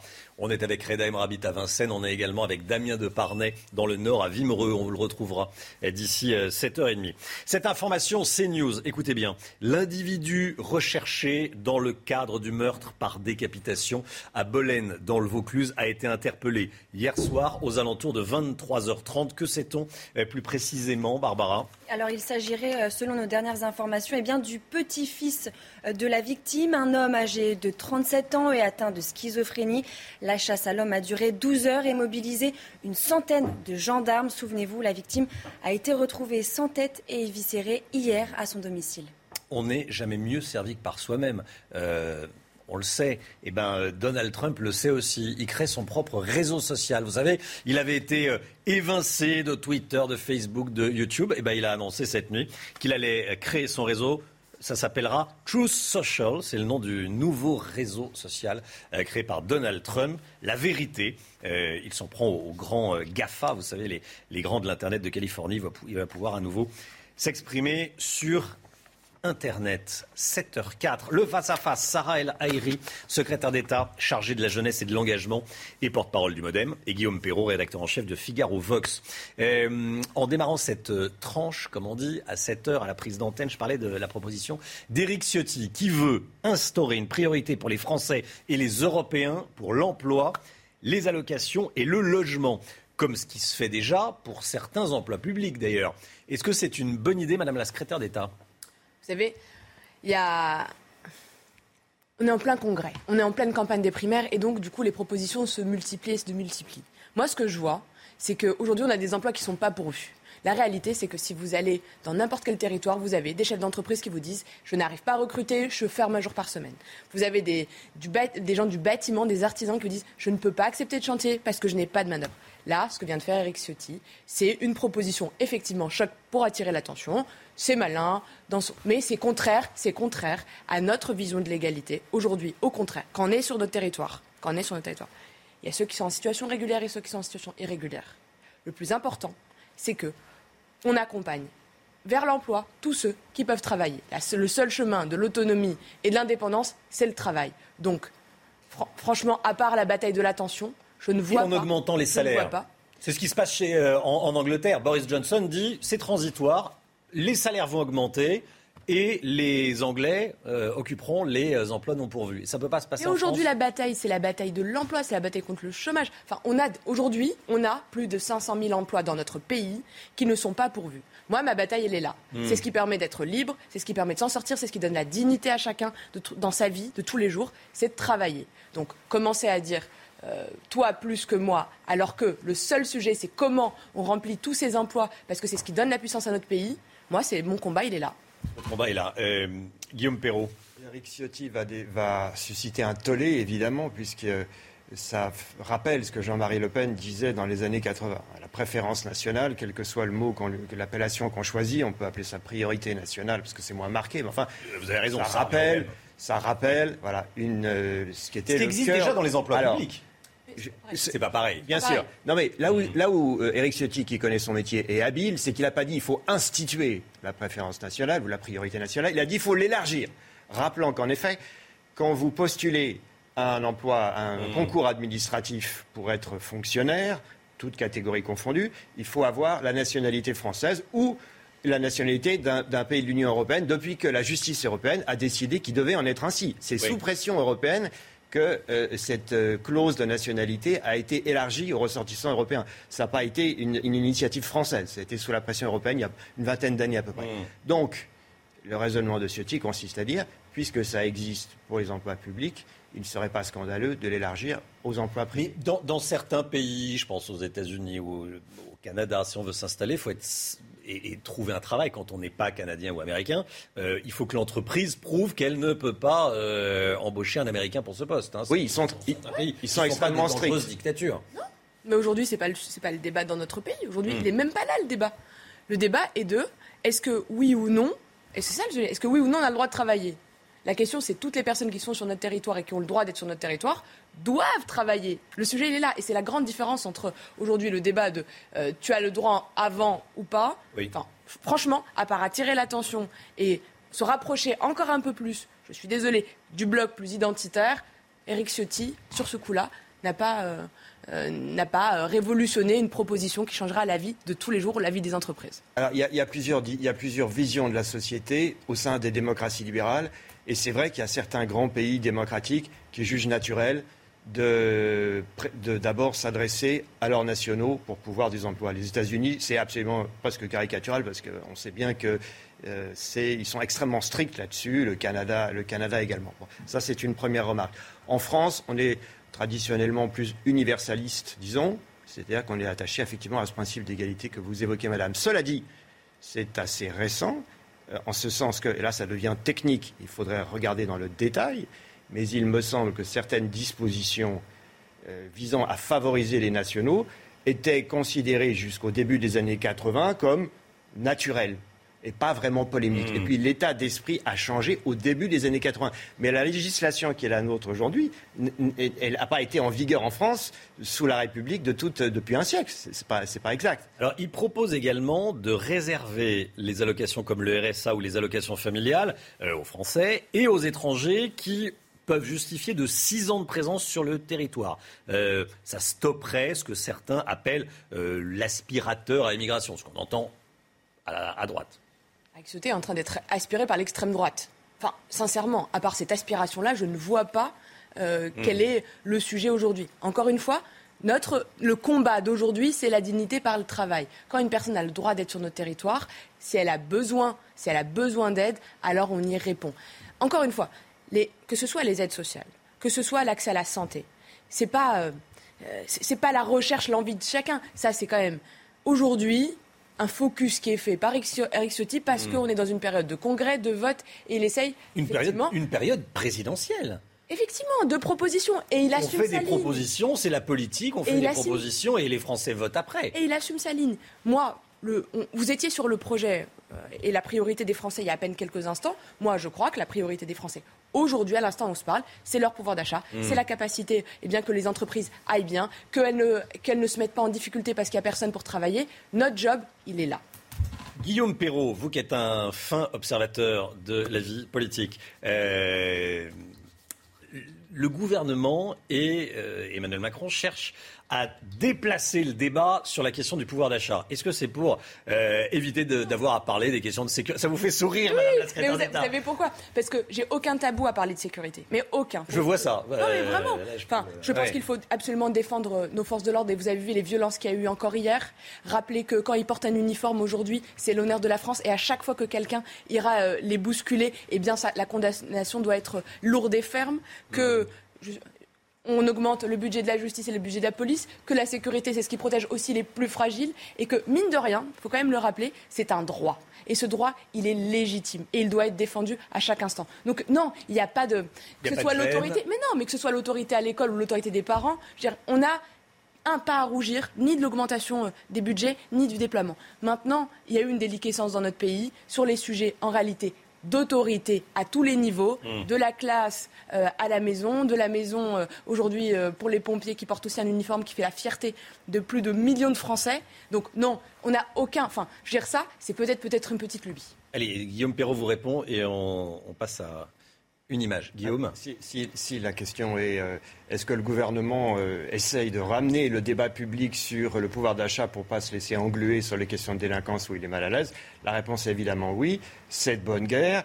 Euh, et, et le discours que vous développez, madame, on ne peut qu'être d'accord avec lui, mais quand on constate les faits, les chiffres de la délinquance et l'inquiétude qu'il suscite, euh, il, est assez, le gouvernement est en difficulté sur ces questions. Euh, voilà, il est, au, il, est, au pouvoir, il est comptable de, ce qui se passe en France. Personne ne réclame la délinquance zéro. On sait bien que c'est un, mythe, mais comment dirais-je, l'objectif de l'exécutif est aujourd'hui de sortir de la situation où il est, c'est-à-dire d'un boxeur dans les cordes, où tous les jours on lui dit que faites-vous contre la délinquance? Et Mmh. Allez, un mot, euh, je suis plus ou moins impuissant. Euh, cette image d'Éric Zemmour qui fait semblant euh, de tirer avec un fusil au salon de Millipol, on va euh, revoir une image arrêtée, tout un foin médiatique. Vous êtes indigné, euh, Sarah El Haïry, comme euh, Marlène Schiappa, ou vous êtes sensible à l'humour d'Éric Zemmour? C'était, euh, il a dit que c'était pour, euh, pour, euh, pour, pour rire, voilà. Bon. Très sincèrement, ça m'a pas fait rigoler. Pour être euh, assez, euh, assez cash, ça m'a pas fait rigoler parce que parce qu'il y a du symbole. Et le symbole d'une arme tournée vers des journalistes, moi, ça ne me plaît pas. Parce que ça veut dire, en tout cas dans la- dans l'image que ça donne, et Eric Zemmour est assez fin et assez fin pour voir très, pour aller voir euh, jusque qu'est-ce que ça signifie? Ça signifie quoi? C'est l'image de Poutine sur son cheval avec sa Kalachnikov. C'est l'image euh, de Trump avec euh, Mm. éga- également une arme lourde. Moi, cette image, je ne la veux pas dans notre pays tournée vers des journalistes. Pourquoi? Parce que j'ai en tête, tout simplement, qu'il y a dans plein de pays au monde des journalistes qui sont en prison, qui sont tués parce qu'ils défendent leurs idées. Et ça, c'est quand même la réalité. Alors, de l'humour, oui, mais il y a franchement des limites et à lui de clarifier la situation. Guillaume Perrault, euh, ça vous a fait rire, vous, en tant que journaliste? Moi, ça m'a fait plutôt sourire. Peut-être que ça m'aurait fait moins sourire si j'avais été dans le viseur, je le, je le concède. Mais en tant que téléspectateur, la plupart des Français ont dû, trouver, ont dû sourire. Et cette polémique prend, des, prend des proportions absolument absurdes. Enfin, Vous pensez que le gouvernement surjoue mais bien l'indignation sûr, mais bien sûr. Enfin, Ah, tout, ça, tout, ça, tout ça est ridicule. Il y a un concert d'indignation et de posture autour de ces images. Imaginez que ça, imaginez que ça a été le, Madame le un candidat modem. Imaginez que Bayrou ait fait ça. Tout le monde aurait souri. Eh bien, personne, ne se serait, personne ne se serait indigné. Et je trouve, et je trouve incroyable que le débat public s'organise autour de ce concert d'indignation autour de cette image et les postures. Et je vous trouvais plus convaincante, Madame, sur le fond au début de vos interventions que là, sur, euh, dans ce, registre moral que vous adoptez. Zéro registre moral. Par contre, il y a des. Aujourd'hui, on parle d'autorité, de respect. On en parlait il y a à peine quelques instants. Comment vous expliquez aux enfants, aux enfants, qu'il faut respecter euh, l'autorité, les- les- les- les- euh, la famille, les parents, les enseignants, les journalistes, et choisir l'image de cibler un journaliste avec une arme Encore une fois, je n'ai aucun Les Français, ils problème. respectent pas particulièrement les journalistes. Ils adorent leur taper dessus, Eh qui ben, reçoivent des eh beignets. ça les fait rigoler. eh Il faut l'accepter. Ça fait partie de notre métier. Vous savez, je crois que oui, un journaliste, ça peut peut-être ça peut faire rigoler une partie des Français. Moi, je ne veux pas, je ne souhaite pas. En tout cas, c'est ma propre liberté, m'habituer à cette image. D'autant plus que Éric Zemmour, jusqu'à la preuve du contraire, est en train de se préparer pour une candidature à l'élection présidentielle. Eh bien, un dirigeant. Ça protège les libertés. Et là, il y avait du symbole. Et il est suffisamment, encore une fois, fin pour voir très bien le symbole. Juste, et là, et là, madame, s'il vous plaît. Celui, celui, ce- écoutez, il faut, il faut, c'est très bien d'avoir de l'assurance, mais il faut aussi tenir compte de certaines réalités. Le candidat qui aujourd'hui est menacé de mort et doit être protégé par la police à cause de déclarations qu'il a faites, c'est Éric Zemmour. Mais c'est pas Donc, une raison pour mais cibler, et il mérite la donc, protection. le- le- Bien donc, donc, s'il vous plaît, la, la personne qui aujourd'hui euh, ne mérite pas de leçon de morale sur la question des libertés individuelles et, de- et de- et des menaces qu'on profère contre les Il autres. n'y a pas de hiérarchie. Non, il n'y a pas de hiérarchie Parce que c'est lui qui est menacé de mort. C'est lui qui est il menacé de mort. Donc il faut, il ne faut pas inverser les rôles. Il n'y a aucune hiérarchie. Qui aujourd'hui a cette image où une cible, il prend une arme et il cible les journalistes C'est M. Zemmour. Est-ce que M. Zemmour doit être protégé? Parce que dans notre pays, toutes les idées doivent pouvoir être défendues et portées Bien sûr que oui. Et c'est la dignité de notre pays que de protéger M. Zemmour et de toutes les personnes, même si on combat leurs idées, puissent les défendre. Ça, c'est la, la hauteur de notre pays. Par contre, juste pour conclure, il y a un moment, franchement, on aurait pu imaginer, puisqu'on a, on a vu les images où son conseil conseillers lui disent non, il ne faut pas euh, toucher les armes. Il y a un moment, M. Zemmour, il aurait pu avoir l'humilité de dire c'était peut-être maladroit. C'est tout, rien d'autre. Vous voudriez qu'il s'excuse? Non, C'est je pas dis- son genre. Je dis, bah, peut-être. Et peut-être qu'un responsable, un responsable politique digne, eh bien, quand parfois il y a un pas de côté, une maladresse, eh bien, simplement la reconnaître, ça fait pas tort. Monsieur Zemmour, ce n'est pas son choix. Je n'ai pas à commenter ce qu'il a à faire ou pas faire, sauf que moi, j'ai le droit de m'indigner contre cette image. Merci beaucoup à tous les deux. Sarah El secrétaire d'État chargée de la jeunesse et de l'engagement et porte-parole du Modem, et Guillaume Perrault, rédacteur en chef du Figaro Vox. Qu'est-ce que ça passe vite? On avait plein d'autres sujets. hein. On aurait pu rester toute la, toute la matinée ensemble. Vous reviendrez, Madame la secrétaire d'État? Très bien. Bah, merci beaucoup d'être venu nous voir ce matin. Merci à vous euh, également, Guillaume Perrault. 7h17, le Bitcoin, le Bitcoin qui bat de nouveaux records. On en parle avec Eric de Ritmaten. La valeur du Bitcoin ne cesse de grimper, Eric. hein. Oui, 66 000 dollars. hein. Hier soir, c'est même monté à 67 000. C'est retombé ce matin à 65 000. Donc vous voyez, c'est vraiment extrêmement volatile. Ça souffle hein, comme la tempête. Alors, ce qu'il faut voir, c'est pourquoi il y a une folie autour de cette euh, monnaie. C'est parce que d'abord, euh, on peut en acheter des parts, hein, des petites parts qu'on va mettre sur un porte-monnaie électronique. Il y a des sites spécialisés. Et puis ensuite, eh bien, soit ça intéresse les spéculateurs parce qu'ils gagnent rapidement et facilement de l'argent, soit parce qu'ils peuvent effectivement utiliser leur porte-monnaie avec des bitcoins pour acheter chez certains commerçants dans des grandes villes. Même les notaires maintenant envisagent de pouvoir euh, permettre l'accès euh, au bitcoin pour acheter euh, des logements. Et puis, on va dire aussi que le bitcoin n'est pas le seul. Il y a énormément de monnaies. Il y en a euh, 12 000 au total qui sont accessibles sur des plateformes comme par exemple CoinHouse. Voilà. Vous savez pourquoi ça marche aussi? Parce que certains pays commencent à valider le bitcoin. Le Salvador en fait sa monnaie officielle. Vous avez ensuite des instituts de paiement comme PayPal sur Internet qui aussi euh, organisent le paiement avec le bitcoin. Le bitcoin, c'est quand même 50% aujourd'hui de l'ensemble des monnaies virtuelles. Les anciennes générations disent oui, ça c'est pas la peine, c'est trop complexe, ça marchera jamais. Ben, ils ont tort parce que chez les jeunes générations, ça monte en puissance. Il y a 21 millions de parts maximum qui Mmh. seront émises. On en est à 19 millions. Donc tout le monde en veut, mais malheureusement, il n'y en aura pas pour tout le monde et c'est pour ça qu'il y a de la spéculation. C'est News, il est 7h19. Le sport tout de suite avec Lille qui n'y arrive pas en Ligue des Champions. Triste soirée au stade Pierre-Mauroy de, Lille, hein, Barbara. Oui, puisque les champions de France en titre eh n'ont pas réussi à faire mieux qu'un match nul hier soir face à Séville. Malgré les efforts fournis, les Dogs n'ont jamais réussi à mettre les Andalous en danger. Avec seulement deux points pris en trois rencontres, les nordistes restent en course pour les huitièmes de finale. Mais attention, les prochains matchs, les matchs retour, Lille se déplacera deux fois. C'est News, il est 7h20. Écoutez bien, il y a 250 000 foyers privés d'électricité actuellement à cause de la tempête Aurore. On est en direct évidemment euh, du Nord, dans le Pas-de-Calais plus précisément avec Damien Deparnay. On est en direct de la région parisienne où ça souffle euh, très fort actuellement avec euh, Reda Emrabit et les images de Karima Benamrouche. On est en direct de Vincennes exactement. Vous le voyez derrière moi, énormément de, de vent. 250 000 foyers sans électricité en France. Actuellement, restez bien connectés sur CNews. À tout de suite. C'est News, il est 7h27. La météo, météo agitée dans le nord, 12 départements en vigilance orange, Alexandra. Oui, notamment le bassin parisien, Romain, avec donc des vents tempétueux. On a eu localement jusqu'à 153 km/h de vent au sommet de la Tour Eiffel et actuellement 100 km/h de vent du côté de, Boulogne-Billancourt, pardon, avec donc ces images impressionnantes relevées aux alentours de 5 h du matin. On retrouve des conditions météo agitées avec d'ailleurs 12 départements toujours placés sous surveillance entre le bassin parisien et les Ardennes, avec donc ces vents très fort et l'arrivée de cette tempête aurore. Ça a commencé hier soir et ça va se terminer à la mi-journée. Alors ce matin, beaucoup de vent et surtout des vents tempétueux du côté de la Seine-Maritime avec localement 175 km/h de vent relevé à Fécamp ou encore 143 km/h de vent à Granville. Des vents donc tempétueux euh, sur les régions du nord avec cette tempête aurore qui balaye actuellement le bassin parisien ou encore le nord-est avec donc de bonnes rafales de vent. On retrouve en revanche un temps un petit peu plus clément dans le sud avec, regardez, de la neige et oui, retour de la neige en montagne, notamment euh, sur les Alpes du Nord. Dans l'après-midi, la tempête va s'évacuer. Retour à un temps un petit peu plus calme, même si les vents vont rester quand même assez importants entre euh, l'ouest et euh, le bassin parisien ou encore le nord-est, avec des rafales de l'ordre de 50 à 60 km par heure. Toujours un temps assez nuageux en remontant vers les Ardennes. Plein soleil en revanche dans le sud. Les températures, températures un petit peu en baisse. 11 degrés à Paris ce matin, 13 degrés pour le Pays Basque. Et dans l'après-midi, les températures resteront conformes au normal de saison. 15 à Paris, 20 degrés à Toulouse et 23 degrés à Ajaccio. À la suite du programme, un temps calme pour les journées de vendredi, de samedi, mais également de dimanche.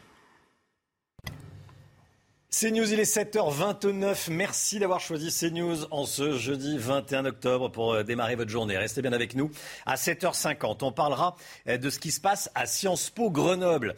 Des produits 100% halal sont servis à la cafétéria de Sciences Po Grenoble c'est le halal obligatoire. L'UNI, vous savez, le, syndicat étudiant UNI euh, s'insurge. On sera en direct avec Rémi Perra, délégué national de l'UNI. Jérôme Béglé avec nous. Bonjour Jérôme. L'édito politique avec vous, euh, Jérôme Béglé, vous nous parlerez du processus de sélection du candidat à la présidentielle chez les Républicains. Vous nous dites que finalement, ils s'en sortent bien les Républicains. Hein Ça sera dans, quelques instants. Et puis Olivier Benkemoun évoquera la sortie du jour Astérix et le Griffon 39e tome des aventures d'Astérix. Mais tout d'abord, l'actualité à la une depuis le début de la matinale, ce sont évidemment ces vents violents. Regardez ces images. 250 000 foyers privés d'électricité en France. C'est euh, l'une des conséquences de l'activité de la tempête Aurore, des poubelles renversées. Prudence, prudence, hein, si vous êtes dans le nord du pays. Le trafic des TER est fortement perturbé dans les Hauts-de-France. Perturbation également dans les transports en commun en région parisienne. Reda Emrabit, vous êtes en direct de Vincennes, dans le Val-de-Marne. Et on va rejoindre dans un instant également Damien de Parnay à Vimereux, dans le Pas-de-Calais. Reda, tout d'abord, à Vincennes, la situation ce matin.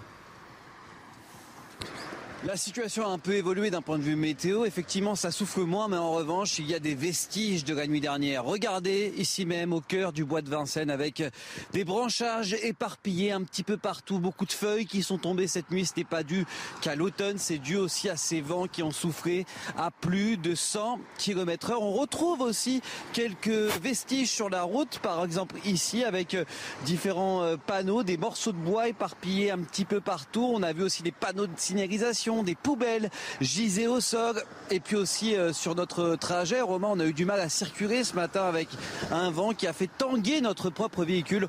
On rappelle vigilance orange à travers toute l'île de France, qui veut dire qu'il faudra être très très vigilant ce matin sur les routes. Merci beaucoup Reda. Transport RER.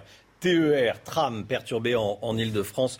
Euh, attention, des perturbations également en Normandie, des, perturbations également dans les Hauts-de-France. On est très prudent. Voici les toutes dernières informations pour la région euh, parisienne. On était justement dans le Val-de-Marne il y a quelques secondes. On part tout de suite dans le Pas-de-Calais en direct de Vimereux, de la plage de Vimereux. Ça souffle. Euh, on, le, on le voit sur les images, Damien de Oui, Romain, ici ça ne se calme pas du tout. Le vent continue de souffler très fort, des rafales de vent euh, très fortes en plus, je peux vous le dire, euh, des rafales de vent allant jusqu'à 100 km heure. Cette tempête automnale Aurore frappe de plein fouet la région des Hauts-de-France. Dans la Somme, le département juste à côté, les sapeurs-pompiers sont intervenus euh, notamment pour des arbres arrachés, des fils électriques euh, qui sont tombés euh, sur la voie publique. Les autorités appellent donc à la prudence. Une dizaine d'interventions également dans le Pas-de-Calais et ce dans l'ensemble du département. Ce n'est pas seulement le littoral de la région qui est touché, mais aussi les terres. Ici, à Vimereux, dans le Pas-de-Calais, sur la digue, ce que l'on craint le plus, eh bien, ce sont les vagues submersives, notamment lorsque la marée va monter. Ce sera à peu près à la euh, mi-journée. Une tempête aurore euh, qui perturbe euh, donc le trafic transmanche entre Calais et Douvres, le trafic de ferry entre la, France et l'Angleterre. La tempête perturbe également, vous le disiez tout à l'heure, le réseau TER, notamment ici dans les Hauts-de-France. Pour vous donner un exemple, le train qui relie ce matin Amiens à Paris Alors, on a eu euh, quelques difficultés. Euh, Damien Deparnay, redites-nous le train qui relie, qui relie Amiens à Paris.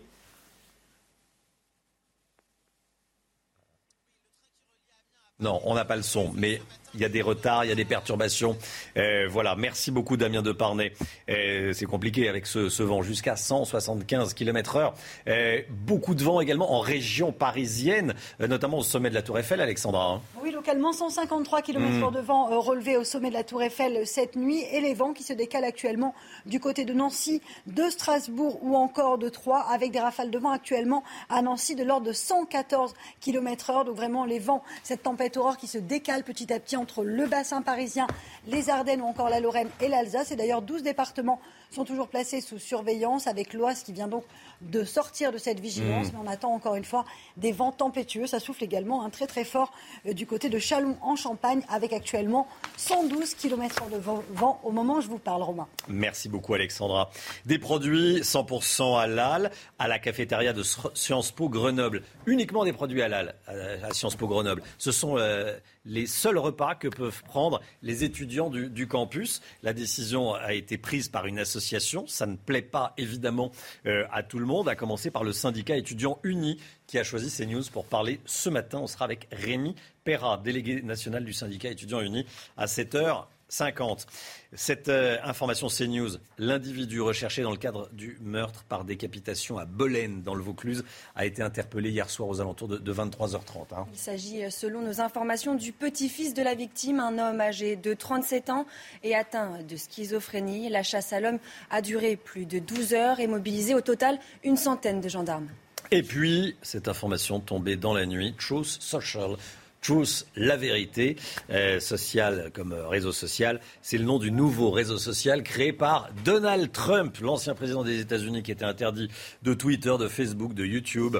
Eh bien, il a décidé de créer lui-même son propre réseau social. On n'est jamais mieux servi que par soi-même, Paul Sugy. Hein. Oui, mais il échappe pas complètement au GAFA quand même, parce que c'était la même chose avec le réseau social Parler qui avait été hmm. lancé en, complément de Twitter. Quoi. En fait, les, applications sont distribuées par Apple ou par les grands propriétaires des marques de smartphones, et on sait qu'on peut aussi bloquer une application. Donc en fait, Donald Trump doit quand même encore concilier avec les GAFA, en l'occurrence ici le distributeur de son application. Il n'est pas complètement tout seul. Les républicains ont déjoué tous les sombres pronostics. Jérôme Béglé, euh, Jérôme, directeur adjoint de la rédaction du Point, ils ont réussi, les républicains, à s'unir pour euh, mettre en place le processus de sélection de leur candidat à la présidentielle. On disait que ça allait être le foutoir. Finalement, ils s'organisent et il y a des photos où tout le monde sourit. Hein. Bah, regardez justement cette photo, euh, Romain, mmh. chez les Républicains. On la croyait impossible et pourtant ce n'est pas une photomontage. À gauche, Éric Ciotti, Xavier Bertrand, Michel Barnier.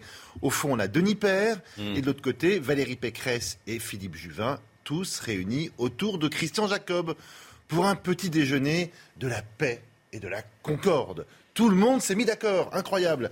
Le congrès qui désignera le candidat se tiendra donc le 4 décembre. Le corps électoral, c'est-à-dire les adhérents du parti qui seront amenés à voter, sera arrêté le 16 novembre. Et d'ici là, quatre débats seront organisés à la télévision, dont un sur CNews le 21 novembre. Incroyable, disais-je, mais incroyable, mais vrai.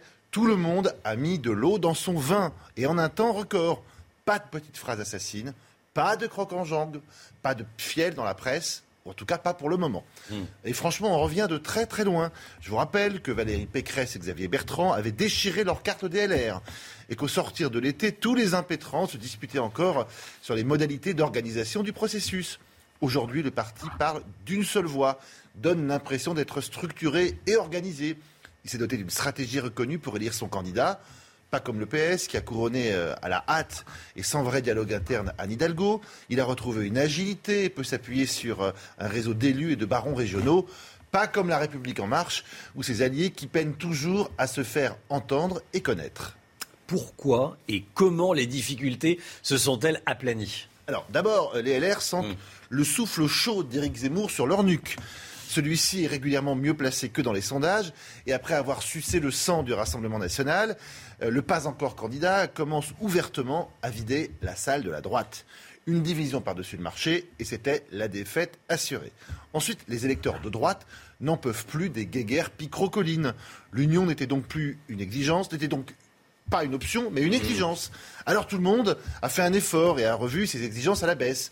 Xavier Bertrand a tout d'abord assuré qu'il ne reprendrait jamais sa carte du parti, avant de faire volte-face 48 heures plus tard. Valérie Pécresse préférait une primaire ouverte. Elle s'accommodera finalement d'un congrès. Une large partie du mérite de cette entente cordiale revient au président du parti, Christian Jacob, également maire de Provins. Euh, constamment sous-estimé par les médias et par quelques stars des Républicains, il n'a pourtant pas ménagé sa peine. Euh, dénué de toute ambition, il s'est dévoué corps et âme pour imposer sa vision des choses et a fait preuve d'abnégation et d'autorité. Et au passage, il renforce la puissance de sa formation, puisqu'il faudra être adhérent pour voter. Or, depuis la mi-septembre, les Républicains recrutent plus de, 2, de 3 000, 3 000 nouveaux membres chaque semaine. À 30 euros l'adhésion, faites le calcul, c'est pas si mal.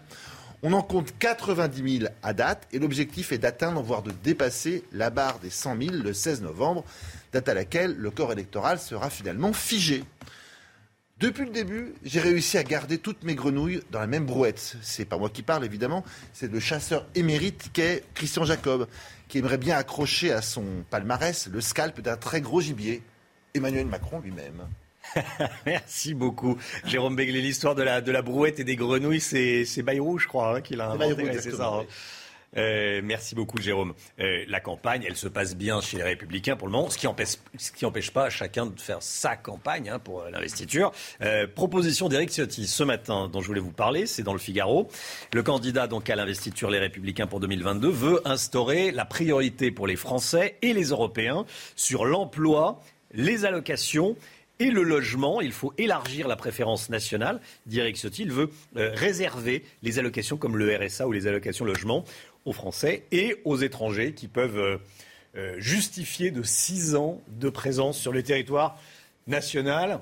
Bonne idée, mauvaise idée, tiens, Paul, Jérôme c'est une idée qui marque en tout cas. Mhm. C'est une idée qui, avec en plus un concept fort, marqué politiquement lui aussi, parce qu'il a une histoire, la préférence nationale, ça parle aux gens. Maintenant, ce qu'il faut voir, c'est dans le détail exactement ce qui est possible, encore une fois, avec aussi les normes auxquelles euh, nous sommes soumis, que ce soit des normes internes ou en plus des normes communautaires.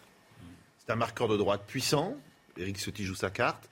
Euh, employé dans certaines démocraties européennes. Alors. Euh, Bruxelles regarde ça d'un œil distant, euh, mais n'a pas jusqu'ici sanctionné les pays qui l'ont fait. Troisièmement, c'est un moyen de faire un petit clin d'œil, un petit appel du pied à Éric Zemmour, en tout cas aux électeurs potentiels d'Éric Zemmour.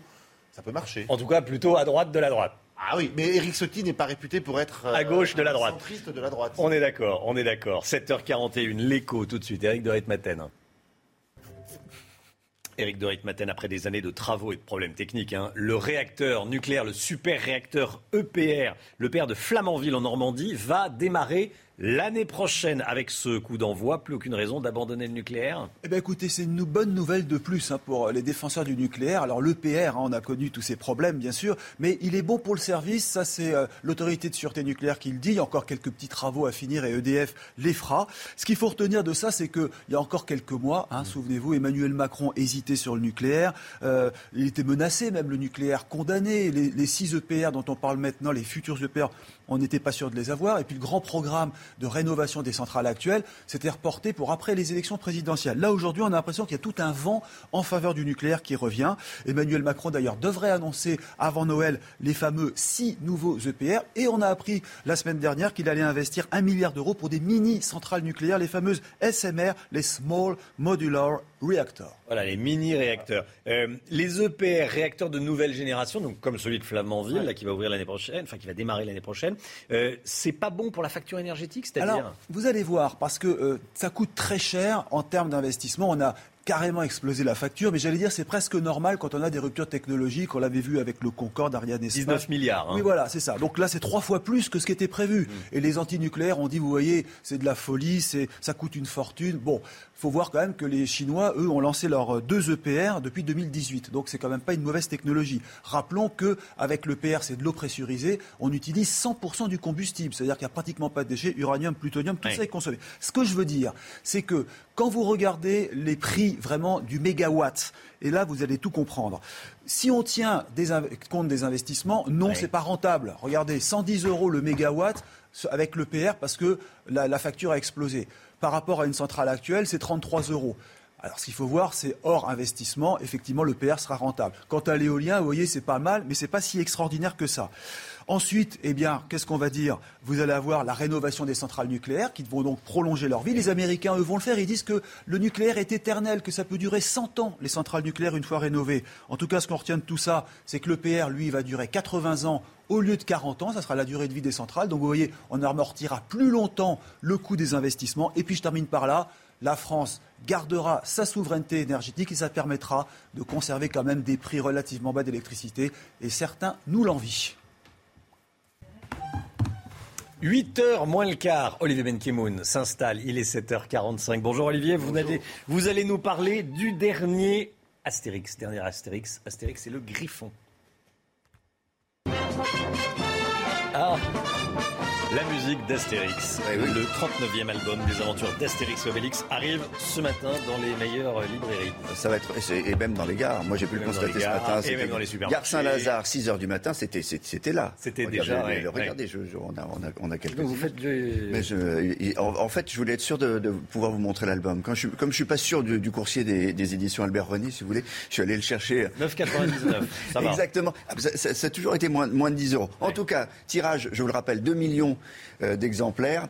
Pour la France, 5 millions pour, euh, pour le monde. Bon, ça sera le, le succès littéraire de l'année, on va pas se le cacher. Qu'est-ce qu'on va trouver dans cette nouvelle aventure d'A- d'A- d'Astérix et, et d'Obélix? On va trouver un voyage, monsieur. Un voyage, non pas au pays des, des soviets, mais au pays des Slaves, au pays des, des, des Sarmates. Regardez, il y, y a même la, la petite carte pour vous montrer où vivent les Sarmates, en haut à droite.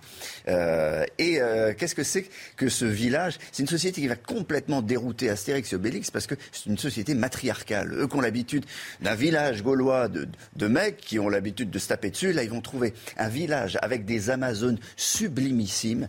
Euh, je vois ça- alors ça c'est Oui, pas l'Amazone, ça c'est Michel Houellebecq. qui- qui C'est un autre genre de beauté. c'est Une autre beauté qui travaille pour les Romains, qui les emmène au pays du Griffon. Vous avez une mythologie, mais vous allez voir qu'il y a quand même des femmes qui sont superbes. Il y en a une d'ailleurs qui va tomber amoureuse de de- de- d'Obélix. il va pas pouvoir, il va pas savoir comment s'en dépatouiller parce Oui, que c'est elle un qui peu, il est choisit. un peu nounouille Voilà. avec les En tout cas, femmes, ouais. ce que je voulais vous, vous, vous dire simplement, c'est que on, a, on a inventé, regardez, elle est superbe, Amazon. On, a inventé euh, pour les, scénaristes, non pas un peuple, mais euh, un, nouveau, un, nouveau peuple, mm. euh, pas quelque chose qu'on caricature, parce que la caricature, quand même, ça pose problème. Même chez les auteurs d'Astérix, on ne fait pas n'importe quoi. C'est distribué dans, dans 17 pays, donc ça peut être sensible. Par exemple, il y a beaucoup de questions qui arrivent à, à, Ferry, qui est le, scénariste, beaucoup de, de lettres qui disent, mais cette histoire de vigie, toujours noire, etc. Est-ce que c'est toujours dans, dans, Ferry, les temps, Bon, on va écouter Jean-Yves Ferry. Sur euh, la présence du vigie noir, euh, le pirate, pourquoi le, le, vigie est un noir, etc. etc. Unité de tradition de, caricaturer les peuples d'Astérix. Les Anglais, hein, les Grecs avec leur profil grec. Euh. et c'est vrai que c'est plus dans le ton d'aujourd'hui, ce genre d'humour-là. Ah, c'est plus dans le ton. En tout cas, celui-là est très, est très, réussi. Je veux vous dire que la grande nouvelle de la semaine, c'était qu'il y a il y, a, un Astérix disparu retrouver Astérix et, le cirque. C'est Anne Goscinny qui a, annoncé ça. Ah oui. Elle a dit il existe un, tapuscrit euh, de 25 pages, Astérix et le cirque. Mon père l'a pas terminé. Est-ce qu'il faut le terminer, pas le terminer? Bon, C'est en, en, discussion. Mais euh, c'est elle qui aujourd'hui euh, est derrière la, mémoire, évidemment, de tout ça. Et puis je voulais vous dire aussi que c'est la première fois que c'est un album. Alors Goscinny est mort il y a en 77, c'est la première fois qu'il n'y a pas eu d'Erzo. Il est mort en, novembre dernier. Mais ce qui est magique quand même, c'est qu'il y a une attente formidable encore pour ces albums et que l'héritage est là, Anne Goscinny. On n'a pas, entendu, on pas entendu Anne Goscinny. C'est, Anne, Elle a été coupée, par, par la publicité pour le, le canapé. Bon, on, va la on va la réécouter. Il faut réécouter Anne Goscinny. Allez, est-ce qu'on peut la, la relancer? Voilà. La mort de deux hommes euh, n'a pas justifié la destruction d'un village et d'un univers. Et je pense que les lecteurs sont très heureux de la décision que nous avons prise, Albert Uderzo et moi, de permettre à Astérix de continuer après. Voilà, en tout cas, ça continue. C'est la 39e euh, histoire d'Astérix et, Obélix euh, et, le Griffon. Donc vous irez à, l'aventure, vous allez partir à l'aventure. 9,99€. Merci beaucoup, Olivier Benkemoun. Restez bien sur CNews. On sera dans un, dans un instant en direct avec Rémi Perra, délégué national du syndicat d'étudiants unis. Il euh, part en guerre contre ce qui se passe à Sciences Po Grenoble. À la cafétéria, il n'y a que du halal. On n'a pas le choix, c'est que du halal. Menu halal imposé, menu halal pour tous. Restez avec nous sur CNews. À tout de suite.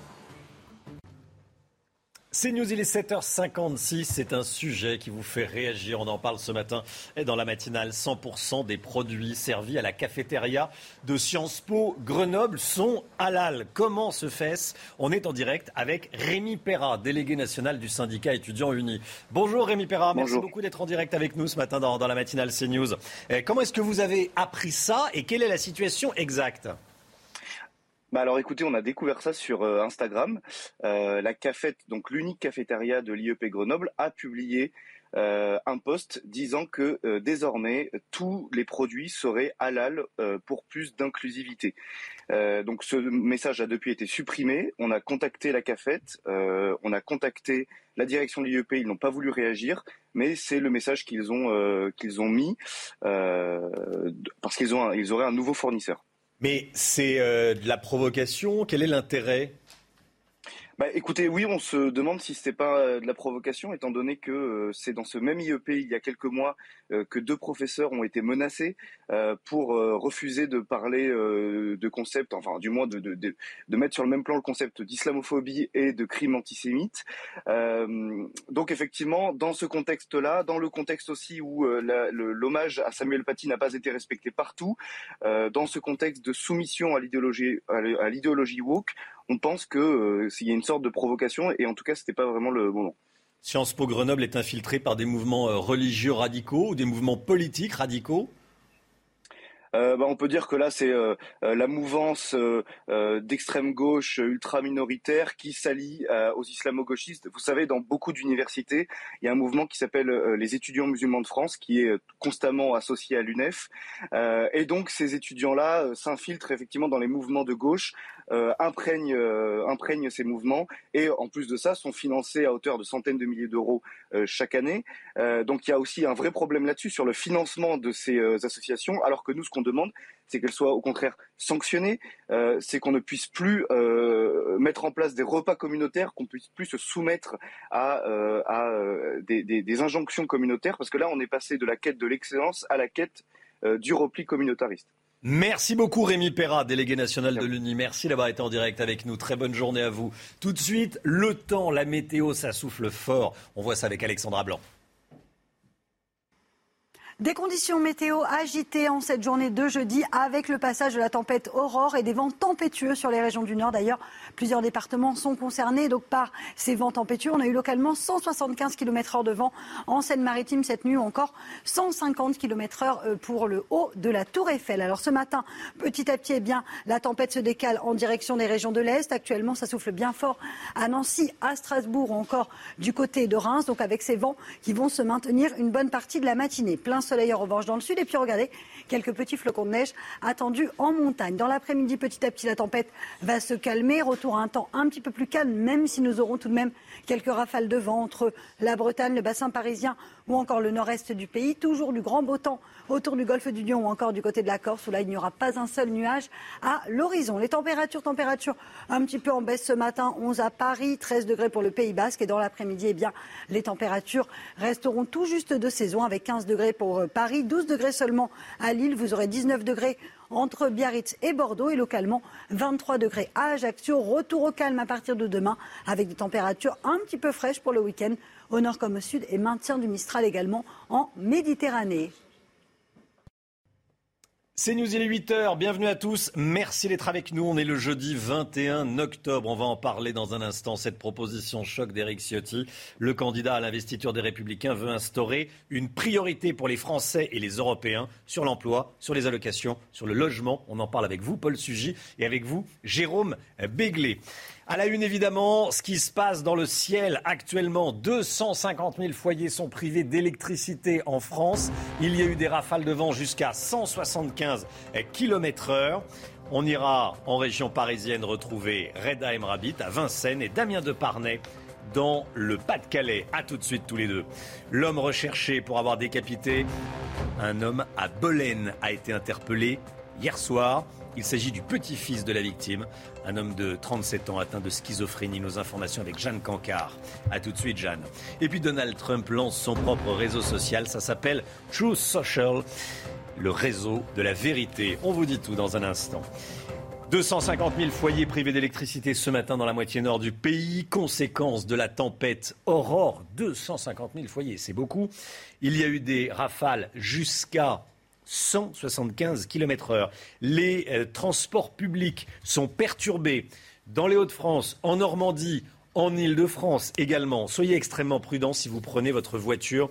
Euh, actuellement, il peut y avoir des objets sur les voies. Voici la situation actuellement en Ile-de-France. Huit transiliens perturbés, des RER e et des trams également. Reda Emrabit en direct de Vincennes, dans le Val-de-Marne. C'est à l'est de Paris, euh, pour être clair. Quelle est la situation, Reda, sur place? Eh bien écoutez Romain, pour l'instant on retrouve surtout des vestiges de cette nuit très très agitée juste derrière moi par exemple avec notamment euh, des bouts d'arbres, des branchages qui se sont étalés à travers la route. Ça a été remis ensuite par des agents de, des agents du, de la ville sur euh, le trottoir afin de ne pas gêner les différents automobilistes. Mais vous voyez, les vestiges sont très nombreux. Des poubelles gisant, gisant sur le sol ou bien encore des panneaux de signalisation. Beaucoup, beaucoup d'objets traînant sur la route. Nous-mêmes, en venant ici sur le périphérique, on a été confrontés à des difficultés avec notre propre voiture qui tanguait. Ça va un petit peu mieux depuis quelques minutes, mais effectivement, la vigilance c'est toujours de mise. Merci beaucoup Reda Emrabit avec les images de Karima Ben Amrouche. On monte un petit peu plus au nord, on va retrouver Damien Deparnay en direct de la plage de Vimereux dans le Pas-de-Calais. Comment ça se passe à Vimereux Damien? Ah, il y a plus il y a encore beaucoup de vent hein. Oui, oui, Romain. Encore beaucoup, beaucoup de vent ici sur la côte du Pas-de-Calais. Je peux vous dire que ça ne se calme pas du tout. les rafales de vent parfois frôlent les 100 km heure. Un vent très très froid. les pompiers que nous avons pu contacter dans l'ensemble de la région nous confirment eh bien, plusieurs dizaines d'interventions dans l'ensemble de la région Hauts-de-France, la Somme, le Pas-de-Calais, notamment pour des arbres arrachés, pour des fils électriques tombés sur les voies publiques. Pas de victimes, pas de blessés pour l'instant à, déplorer, mais évidemment les autorités continuent d'appeler à la plus grande vigilance. Vigilance également en mer. La préfecture maritime appelle les pêcheurs à ne surtout pas prendre la mer car la mer risque d'être très violente aujourd'hui avec des vagues attendues, des vagues de, plus de, 4 mètres. cette tempête Aurore qui touche donc la région perturbe par exemple le trafic transmanche, les ferries entre Calais et Douvres et également le trafic des TER, notamment ici dans la région Hauts-de-France. Merci beaucoup Damien de Parnay, un journaliste dans le vent. Hein. Il y a beaucoup de vent. Merci beaucoup Damien avec Charlie Zerman pour, euh, pour les images. Alexandra Blanc, euh, il n'y a pas eu de, de, record, mais le vent a soufflé très très fort ces dernières heures. Hein. Oui, en effet, localement 175 km/h de vent du côté de Fécamp en Seine-Maritime et toujours 12 départements placés sous surveillance avec cette tempête aurore qui balaye le nord du pays. On a eu localement 153 km/h au sommet de la Tour Eiffel ou encore 143 km/h de vent à Granville, avec donc ces vents qui se décalent petit à petit sur le nord-est du pays. Ça souffle actuellement euh, très fort à Strasbourg, à Nancy ou encore euh, du côté de la Champagne à Reims. Vous le voyez avec donc ces 12 départements placés sous surveillance. On attend de fortes rafales de vent encore ce matin avant un retour au calme prévu dans le courant de l'après-midi. Merci beaucoup Alexandra. Je vous rappelle cette information. 250 000 foyers actuellement sans électricité selon Enedis qui nous a fourni cette information. 250 000 foyers sans électricité. Information CNews. L'individu recherché dans le cadre du meurtre par décapitation à Bolène, dans le Vaucluse, a été interpellé cette nuit. Il était aux alentours de 23h30. On part tout de suite sur place.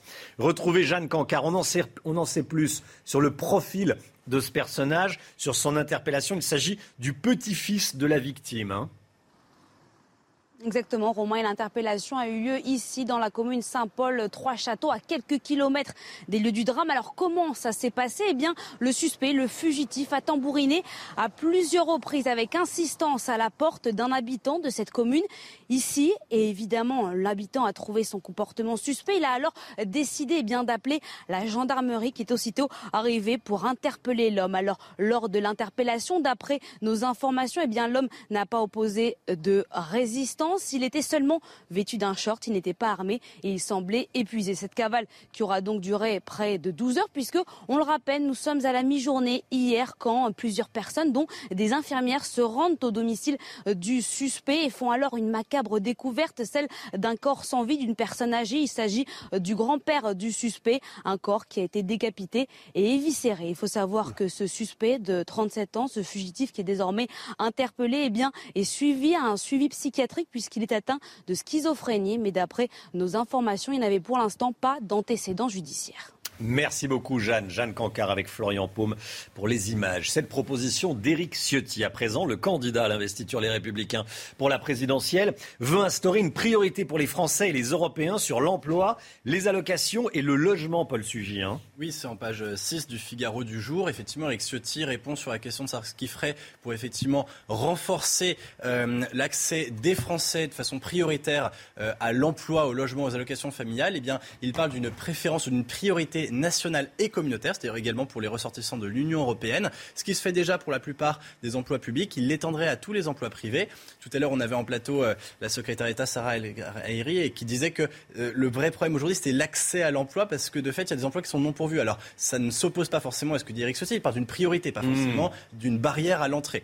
Et sur les allocations, eh bien, toutes les allocations sociales non contributives seraient réservées aux Français et aux étrangers qui sont sur le territoire depuis plus de six ans. Et il s'agirait de réduire de façon très drastique les aides sociales pour les personnes en situation irrégulière. On a tous en tête par exemple l'aide médicale d'État. Éric Ciotti entend la réserver aux situations d'extrême urgence. Paul Sugy, euh, Jérôme Béglé, vous écoutiez. Paul, vous avez lu l'interview d'Éric Ciotti. Ça existe déjà euh, dans certains pays comme les États-Unis, par exemple, la priorité à l'emploi Depuis longtemps. euh, il faut dire que l'Amérique a choisi une immigration par quota et par nécessité, par besoin de, pourvoir tel ou tel emploi. Mmh.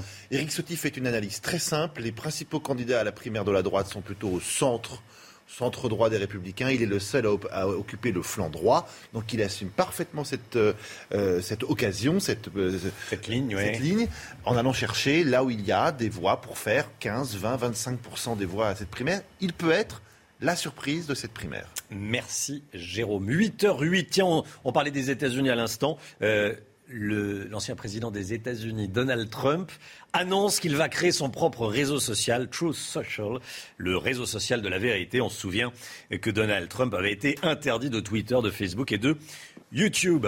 8h09, restez bien sur CNews dans un instant. Robert Ménard est l'invité de Laurence Ferrari. À tout de suite. C'est News, il est 8h16. Bienvenue à tous. Laurence Ferrari, vous recevez ce matin le maire de Béziers, Robert Ménard. Bonjour Robert Ménard. Bonjour. Bienvenue dans la matinale de CNews. On va parler de pouvoir d'achat. C'est la principale préoccupation des Français à l'heure où on se parle. Il y a le gouvernement qui tarde à annoncer une aide pour aider les Français à amortir le choc de la hausse des carburants. Chèque carburant, baisse des taxes. On ne sait pas encore où le balancier va, va pencher. Vous, qu'est-ce que vous recommandez? Je ne sais pas, honnêtement, de deux côtés, il y a des avantages. Euh, la, taxe, ça a l'avantage d'être très simple, mais ça en fait, tout le monde va en profiter, même des gens qui n'en ont pas besoin. Il y a des gens qui gagnent suffisamment d'argent pour, même si le plein d'essence a un peu augmenté, a beaucoup augmenté, pour eux, ça ne les touche pas. Euh, et en même temps, un, chèque, un, chèque essence ou un chèque euh, carburant, c'est vrai que c'est compliqué à mettre en œuvre. En même temps, vous savez, dans une mairie, nous, on distribue, par exemple, des chèques hauts pour les gens qui ont des Donc peut-être on aurait pu, mais c'est une piste, s'appuyer sur les collectivités locales puisqu'ils vous disent on ne le fait pas parce que c'est compliqué de voir comment trouver les gens, qui ont choisi et tout. Honnêtement, j'aimerais pas être à leur place pour choisir entre l'un et l'autre parce que j'entends dans l'opposition chacun dire ceci, cela honnêtement, c'est compliqué. Ce que pas de bonne solution, c'est ça Non, je vois pas la, solution qui saute aux yeux de bon sens. Ce que je sais, c'est que c'est pas moi qui le dis. Il y a 70% des Français qui utilisent leur, leur, voiture tous les jours pour aller pour aller travailler. Cela, pour et un pour un certain nombre d'entre eux, c'est invraisemblable les augmentations. Et je le vois la grogne. Enfin, je l'entends comme comme tous les élus. Mais est-ce qu'il faut mettre en place l'un ou l'autre? Enfin, je m'abstiens de donner des leçons sur ce terrain. Est-ce que cette grogne porte en elle les germes de ce qu'on a vu euh, fleurir euh, en 2018, c'est-à-dire les gilets jaunes ou pas pour vous? Mais je ne crois pas que les choses se répètent comme ça. Vous savez, c'est pas parce qu'une chose s'est passée euh, que, que, ça va se reproduire. Ça ne veut pas dire que cette grogne, elle va pas peser, y compris sur, sur les élections et sur le choix. C'est autre chose. Mais qu'on voit réapparaître, en tout cas chez moi, j'en ai pas vu, réapparaître, ou de façon minime, réapparaître les, les gilets jaunes comme ça, je, ne suis, je ne suis pas sûr que ce, que ce soit le cas.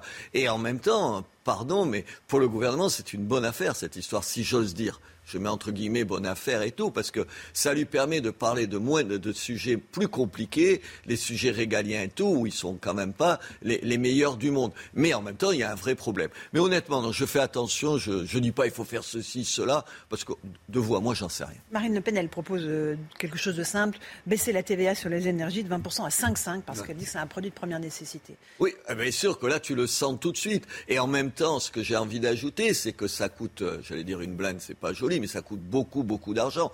Et cet argent, il faut bien, à un moment donné, euh, euh, le, trouver. Alors vous me direz, le problème, c'est que quand je vous dis ça, ça tient pas debout, parce qu'en même temps, euh, quelqu'un comme elle vous répondra, mais on en a trouvé tellement d'argent ces ces dernières ou ces deux dernières années, on a tellement l'impression que c'est une cagnotte sans fin. Pourquoi pas dépenser quelques milliards de plus Oui, c'est une solution, mais je ne suis pas sûr que ce soit la solution. A contrario, Eric Zemmour, lui, dit euh, pas besoin de parler du pouvoir d'achat. Euh, au fond, euh, ce n'est pas le rôle des candidats de s'intéresser à ce sujet-là. C'est une erreur ou pas? Bien sûr, c'est une erreur. Mais c'est qu'il ne vit pas dans ce pays. Je ne sais pas comment on peut dire ça. Moi, Eric, c'est mon ami. Mais Eric, il faut arrêter de dire des bêtises comme ça, honnêtement. Euh, bien sûr que les gens, ils viennent pas me discuter de, je sais pas, de, euh, du chef de l'État dans l'histoire de la Ve République. Personne m'en parle. Le pouvoir d'achat, il vient avec moi deux jours à Béziers, et puis on se promène, on va sur le marché, il va voir de quoi on va lui parler. Personne parle d'un certain nombre de sujets qui sont pourtant importants. Je ne dis pas que les questions régaliennes, c'est pas important. J'y attache moi-même suffisamment d'importance. Mais enfin, attendez, euh, pour l'instant, les gens, ils se disent, le plein d'essence, il a encore augmenter. Quand vous êtes. Attendez, c'est des réflexes de Parisiens en réalité. Quand vous êtes dans une ville de province comme nous, on a 80 000 habitants. Il y a tout un tas de gens qui viennent. la majorité des gens qui travaillent dans ma ville ne vivent pas dans ma ville, ils vivent dans les, les villages aux alentours. Mais pardon, madame, il n'y a pas de métro, il n'y a pas de moyen autre que la voiture. Et la voiture, tu fais le plein. Et quand tu fais le plein, oui, quand tu gagnes le SMIC, tu fais attention au plein. Alors je veux bien qu'on trouve que ce ne soit pas la question d'un candidat. Non, c'est c'est est, être offshore, offshore. Hors sol, c'est-à-dire déconnecté de la réalité. Attendez, sur cette question, mais je pense qu'il a dit une connerie. J'espère qu'il va dire demain c'est une bêtise. Euh, il je, aura un programme. Pense pas, Non, et puis même demain, aujourd'hui. Enfin, il faut pas dire ça. En plus, les gens, c'est leur souci. Il y a pas les gens, le souci des gens, il est respectable. Les Français sont respectables. Vous pouvez pas, Madame, parler que de la France, de la place de la France dans le monde, du rayonnement de la France. Tout ça est important, de ce qu'elle a été, de ce qu'elle n'est plus. Tout ça, vous pouvez en parler. Mais il y a des Français. Alors les Français, c'est pas la grandeur de la France. On est tous un peu étriqués. On a tous nos petits soucis. On a tous nos petites petitesses. Mais on a nos soucis. Et nos soucis, c'est par exemple de faire le plein d'essence. Et c'est pas ridicule. Le maire que je suis, il s'intéresse aux problèmes des gens. La rue, il faut qu'elle soit propre. Elle existe. Alors euh, il me dira, je sais, un certain nombre de gens me diront, mais c'est pas le rôle d'un chef d'État. Mais c'est fini la, posture de Charles de Gaulle à, milieu de, tous les Français. Non, les Français, ils ont aussi besoin de, sentir quelqu'un un peu chaleureux à leur égard. Vous me dites qu'il faut aimer les Français. Et, vous avez cette interrogation-là à propos d'Éric Zemmour. Est-ce qu'il aime plus la France idéale que les Français? Bien sûr. Bien sûr. C'est ce qui fait sa force en même temps. Parce que ça lui donne une vision, ça lui donne un recul que j'ai sûrement pas. Euh, ça lui donne une façon de, euh, un, vocabulaire, des problématiques qui touchent les Français, qui ont l'impression qu'on leur donne pas euh, de, de, vision à long terme. Mais en même temps, il faut les deux. Il faut cette vision à long terme sur l'immigration. Il a mille fois raison. Il faut contrôler l'immigration. Il ne faut pas la réduire à zéro. C'est des bêtises. Personne ne le fera. Mais il faut la contrôler. Il faut la choisir l'immigration. Mais en même temps, c'est pas l'alpha et l'oméga de toutes nos questions. Aujourd'hui, c'est pas l'immigration qui fait que le plein d'essence il est plus cher. Enfin, il faut quand même pas rigoler. Donc il faut répondre aux deux, aux questions à long terme, mais aussi aux soucis au jour le jour. Et ça, pardon, c'est un réflexe de quelqu'un, mais l'immense majorité de la classe politique est comme ça. Et pardon de vous dire aussi, beaucoup de journalistes sont comme ça. Ils ne savent pas ce qu'est ce pays. Ce pays, c'est pas ça. Ce pays, c'est des petits problèmes de tous les jours qui vous pourrissent la vie. Il y a l'immigration, mais il y a aussi le plein d'essence qui est trop cher. Euh, est-ce que Eric Zemmour a commis une erreur en traitant hier Marlène Schiappa d'imbécile? Ça faisait suite à une séquence que l'on va peut-être revoir où il était dans un salon d'armement à Millipol où il essayait une arme euh, du, raid et il a pointé cette arme euh, dans une séquence plutôt bon enfant euh, face aux journalistes qui en ont été choqués. Marlène Schiappa a trouvé cette séquence horrifiante. A-t-il eu tort de traiter Marlène Schiappa d'imbécile et tous ceux qui ne comprennent pas son humour d'imbécile? Elle fait la vierge effarouchée quand même. Et ça lui va pas très bien. Hein. Honnêtement, c'est ridicule. Alors, là, vous me parlez de Marlène Schiappa. Moi, je vous parle d'Éric Zemmour. Non, non, d'abord, elle, vous me dites euh, ce qu'il a raison de... Non, il n'a pas raison de, la traiter d'imbécile. Mais oh, attendez, honnêtement pas ça là. C'est-à-dire, il surjoue, j'entendais tout à l'heure sur votre antenne du secrétaire d'État là. Enfin, ça va, on va pas en faire une montagne. Mais lui, c'est une connerie de faire ça il joue quoi aux petits soldats. En même temps, il vous dit, le chef de l'État doit avoir une espèce de stature, vous savez ce qu'il fait, euh, la comparaison permanente avec De Gaulle et tout ça. Et en même temps, tu prends une arme. D'abord, tu prends pas une arme. Ensuite, tu la pointes vis-à-vis de personne, même en souriant. C'est le béaba. Je veux dire, vous pouvez pas jouer à ça. On peut pas reprocher à la classe politique euh, de ne pas être à la hauteur de la fonction, je sais pas comment dire, pas à la hauteur de la situation, et se mettre à jouer comme ça le petit soldat avec une arme. Non, non, non. Mais l'autre en face, elle, en rajoute, elle a l'impression, les journalistes menacés. Mais enfin, qui, sérieusement, pense que les journalistes sont menacés par Eric Zemmour? Enfin, ça va. Moi, j'étais 25 ans patron de Reporters Frontières. Je prends Madame Chiappa par la main, je l'amène en Chine. Elle ira faire. Tiens, là, elle pourrait, elle pourrait aller. Je lui fais une liste des pays où elle pourrait aller défendre la liberté de la presse. Ici, la défendre soi-disant contre Eric Zemmour. Non, non, là, tu pouffe de rire. Est-ce qu'on assiste à une Trumpisation de Zemmour dans les mots qu'il emploie? Il a parlé à propos d'Emmanuel Macron de bêtises crasses, à propos de Marlène Schiappa d'imbéciles. On sent qu'il y a un crescendo dans les termes qu'il emploie. C'est une stratégie à la Trump pour vous ou pas? Bien sûr, c'est le choix de se dire aujourd'hui, les gens, ils ont besoin de toujours plus de radicalité. La radicalité, c'est des mots de plus en plus durs. Si je dis de quelqu'un c'est une imbécile et ensuite une conne, évidemment, conne, c'est plus fort qu'imbécile. Euh, et donc, il faut, vous êtes toujours tenté. Je crois, je crois que, moi, c'est l'analyse que je fais, mais je peux me tromper. D'ailleurs, pour l'instant, je me trompe, puisque avec les sondages qu'il a, ça lui réussit euh, plutôt bien. Moi, je pense que les gens, ils ont besoin d'être rassurés, fondamentalement rassurés. Je pense que notre courant de pensée, il est très très fort pour réunir 20% euh, des voix, ou 17 ou 15, j'en sais rien. Euh, les sondages le disent actuellement. Mais pardon de, de vous rappeler que c'est pas avec ça que tu gagnes une élection. Nous, on est très très fort pour faire des premiers tours, on n'est pas si mal placé que ça, et de ne jamais gagner ensuite une élection. L'élection, c'est 50% des voix. Est-ce que les Français, ils ont besoin euh, qu'on leur dépeigne euh, une situation tout en noir avec euh, une vision d'apocalypse aujourd'hui je ne suis pas sûr. Je pense qu'on continue à faire peur. Moi, je suis toujours troublé par ça. Oui, euh, Eric a raison quand il dit nos idées sont majoritaires sur l'immigration, la sécurité, euh, le grand remplacement. Ouais, ouais, tout ça, tout ça, il, a raison. Mais en, même, mais en même temps, malgré ça, les gens qui le constatent, on continue à, leur faire peur. Dès qu'il y a un deuxième tour, ils se disent il faut choisir entre nous et quelqu'un de plus rassurant qui gomme la réalité pardon, mais ils choisissent l'autre. Alors c'est ça, c'est pour ça que moi je pense que Marine Le Pen, en, ayant un visage plus rassurant, elle a raison. Reste que ça lui joue un mauvais tour, parce qu'elle n'aurait jamais imaginé, moi-même je ne l'ai jamais imaginé, que du coup, être, en deuxième être dans le deuxième tour, ça peut lui paraître difficile aujourd'hui. C'est pour ça que je pense qu'il faut faire l'union, mais c'est un autre problème. Et pourtant, Trump a été élu. Euh, avec les excès de langage que l'on connaît. Attendez, et moi, je, son côté anxiogène. Moi, je plaide, je plaide l'ignorance et la bêtise. je n'ai cessé, mais peut-être que j'étais pas le seul. Chaque fois que Trump, dans la campagne électorale, disait une bêtise, je me suis dit, il va s'effondrer. Et jamais il s'est effondré et ça continue à progresser. Comme quoi, on peut être un très mauvais observateur de la vie politique. Les sondages, justement, euh, on observe une forme de stagnation depuis 15 jours, des, forces en présence. Emmanuel Macron reste au-dessus du lot. Mais l'électorat de Marine Le Pen semble s'être stabilisé, celui euh, d'Éric Zemmour aussi. Est-ce que ça veut dire qu'il a siphonné ce qu'il y avait à siphonner chez les électeurs de Marine Le Pen et que là, il va y avoir un statu quo pendant quelques semaines? Peut-être, mais encore, j'en sais rien, je, me méfie des, pronostics. Mais surtout, ça dit que c'est le pire des scénarios pour notre camp. C'est le pire des scénarios. Parce que c'est le scénario où on pourrait se retrouver avec 15, 15 ou 16, 16, et qui sait un républicain devant nous et être éliminé alors que notre courant représente aujourd'hui un tiers des gens, si j'en crois les sondages. C'est pour ça que je dis qu'on est en train de jouer avec le feu, que l'ego de l'un et de l'autre se fait au détriment de la France. Pardon, vous ne pouvez pas sans arrêt parler de la France sans arrêt dire son attachement à la France, sans arrêt expliquer que, ah non, que ce soit Eric ou Marine, ah non, nous, on n'est pas des politiciens comme les autres. D'ailleurs, on n'est pas des, on est des hommes politiques ou des femmes politiques. On est ça, mais on s'oublie pas.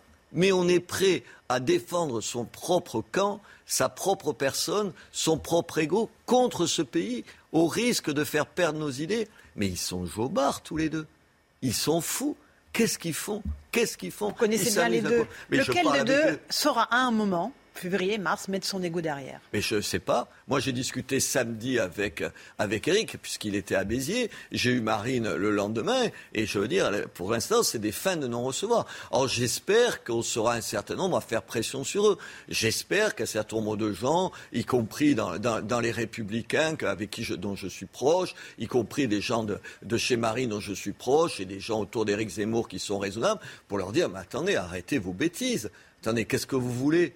Qu'est-ce que vous voulez qu'on perde, qu'on ne soit pas au deuxième tour? Et avec les sondages qu'on a pour l'instant, alors vous me direz d'ici février, on a le temps. Alors on m'oppose, on me dit oui, mais c'est pas possible, on aura engagé, parce que c'est beaucoup une question comme ça, on aura engagé chacun tellement d'argent que si on ne se maintient pas, et donc évidemment, il n'y a pas de remboursement. Attendez, on trouve des solutions. Comme dirait De Gaulle, pour faire plaisir à, Éric Zemmour, on ne va pas parler de la quincaillerie derrière, on ne va pas parler de la machinerie derrière, on trouve des solutions. Ce n'est pas possible, ce n'est pas possible, ce n'est pas possible que, pour se faire plaisir l'un et l'autre à eux-mêmes, ils compromettent nos idées et ce qui est leur apparaît, qui m'apparaît comme l'avenir de la France. C'est impossible. Donc ça veut dire que vous allez continuer avec votre bâton de pèlerin jusqu'à bah, l'élection? Mais j'espère que je ne vais pas être le seul à leur dire. Moi, j'attends euh, euh, les autres autour de moi, je, ne sais pas, Philippe de Villiers, euh, Guillaume Pelletier, pour prendre des gens, un Ciotti, puisqu'il dit qu'il qu'il est prêt à voter pour, pour, pour Éric Zemmour, leur dire arrêtez, arrêtez. Il est au second tour face à Macron. Ouais, mais c'est, terrible parce qu'il dit pas ça de Marine Le Pen. C'est incroyable. Pourquoi il dirait pas Mais pourquoi? Parce que Éric Zemmour, il est plus à gauche que Marine Le Pen. Enfin, vous plaisantez ou quoi? Mais je veux dire, Marine, le problème, c'est son nom, c'est l'histoire de son parti, c'est son assimilation à, l'extrême droite qui fait que tout un tas de gens avec qui on a les mêmes idées. Entre Éric Sautier et moi, il n'y a pas de différence dans les idées. Il y en a avec Marine Le Pen, parce que sur les questions économiques, mais sur le reste, enfin, je l'entends. Moi, j'applaudis tout ce que dit Eric Ciotti. Mais alors que des gens comme ça disent, au deuxième tour, je serai prêt à voter pour Eric Ciotti, mais aussi pour Marine Le Pen. Enfin, il faut arrêter. Lequel des deux, entre Zemmour et Le Pen, a le plus envie de gagner? Aujourd'hui, j'ai le sentiment, pour pas faire langue de bois, pour pas vous dire des choses que je ne pense pas, je trouve qu'il y a plus d'appétit euh, chez, chez Eric Zemmour que, que, chez Marine. Marine, c'est terrible l'injustice qui la frappe. Vous savez, quand même, moi j'ai écouté Eric à Béziers, mais il dit que ce que dit le Rassemblement national. Sauf qu'il le dit euh, sur un autre ton, avec d'autres mots. Et puis qu'il apparaît neuf, qu'il apparaît neuf qu'il apparaît neuf, alors que Marine Le Pen, c'est un peu dégueulasse vis-à-vis d'elle.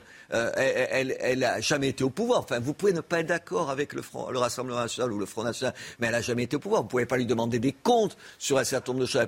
Et elle apparaît comme un peu vieillie, dépassée. On les a vus beaucoup, les Le Pen. Et puis elle a son nom. Son nom, c'est un problème. C'est terrible parce qu'elle mérite beaucoup mieux que ça. Merci beaucoup, Robert Ménard, d'être venu ce matin dans la matinale de CNews. À vous, Romain Desarmes, pour la suite.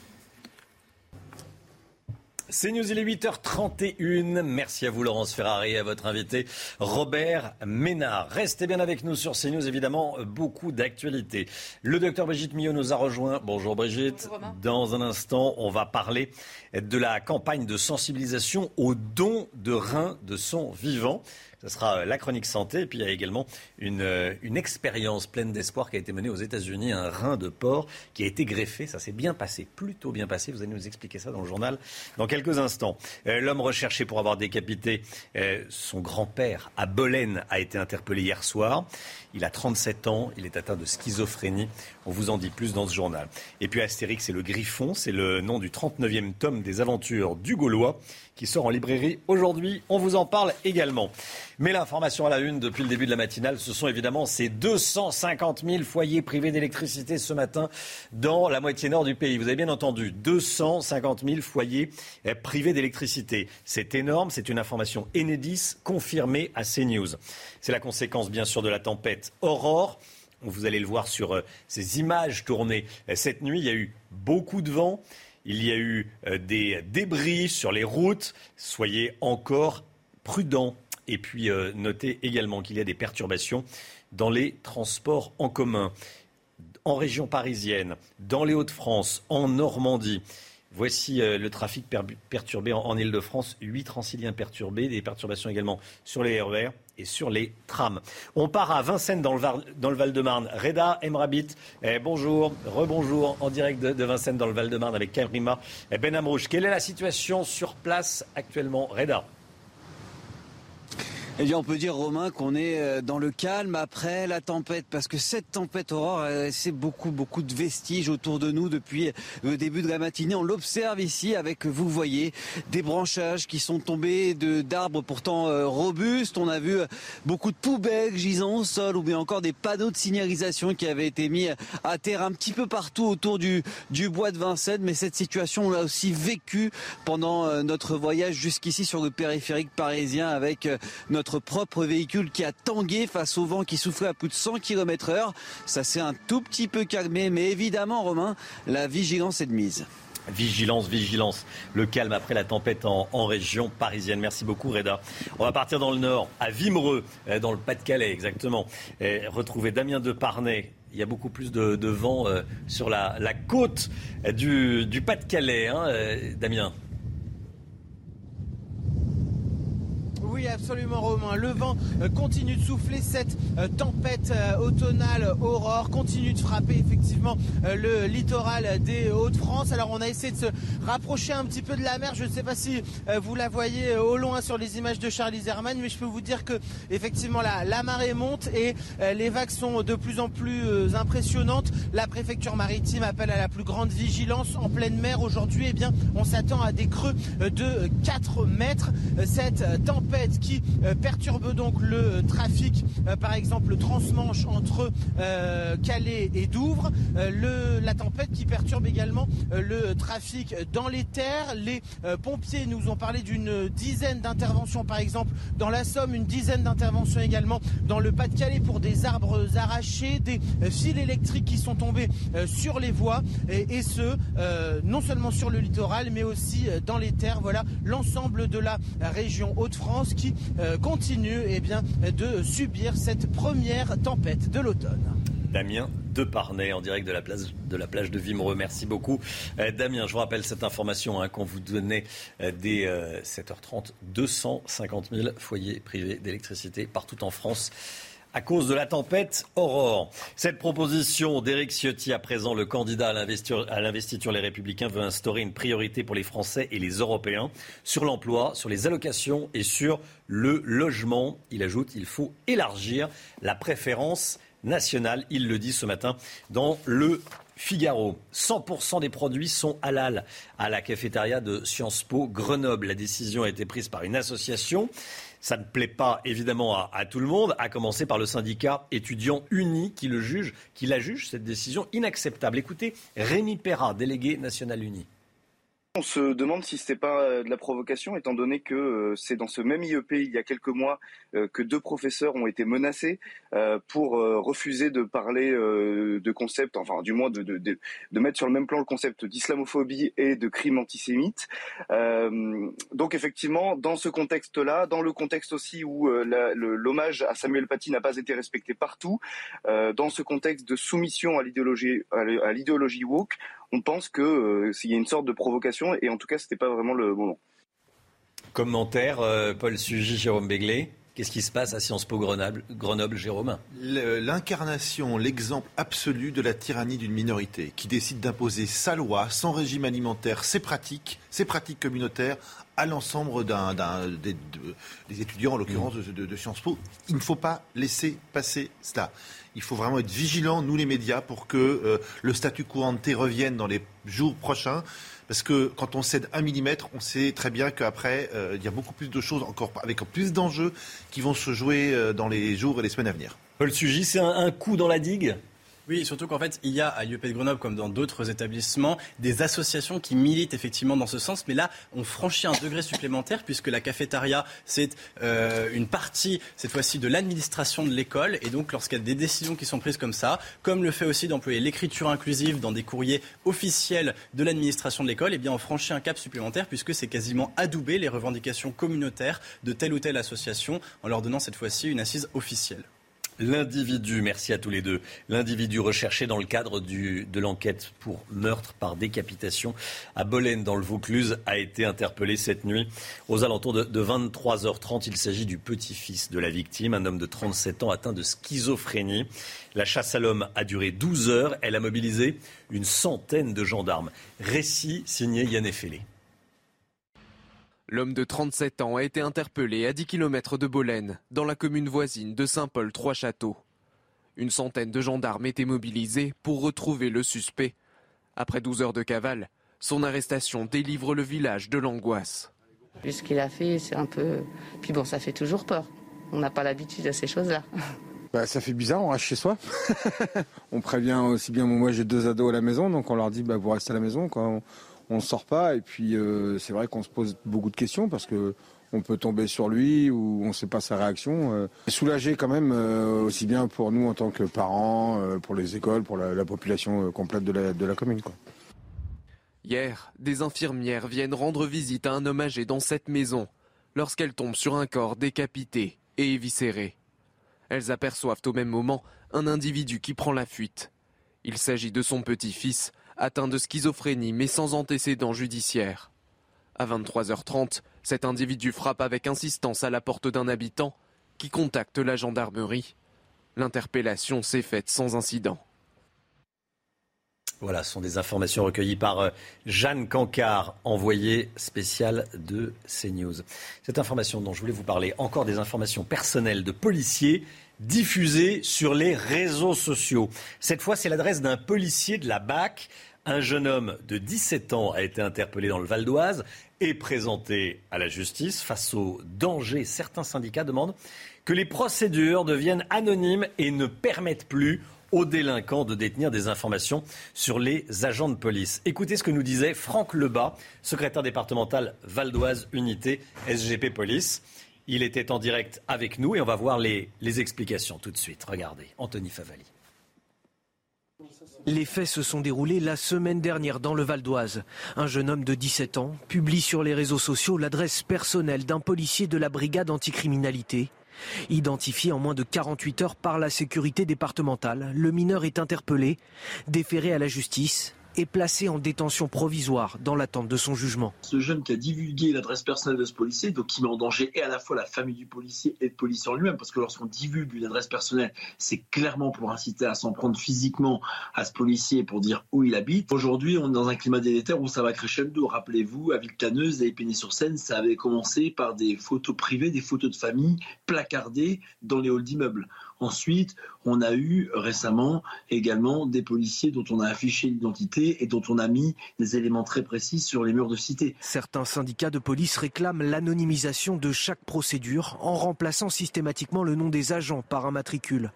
Tous se disent attentifs à la réponse pénale qui sera apportée à cette affaire.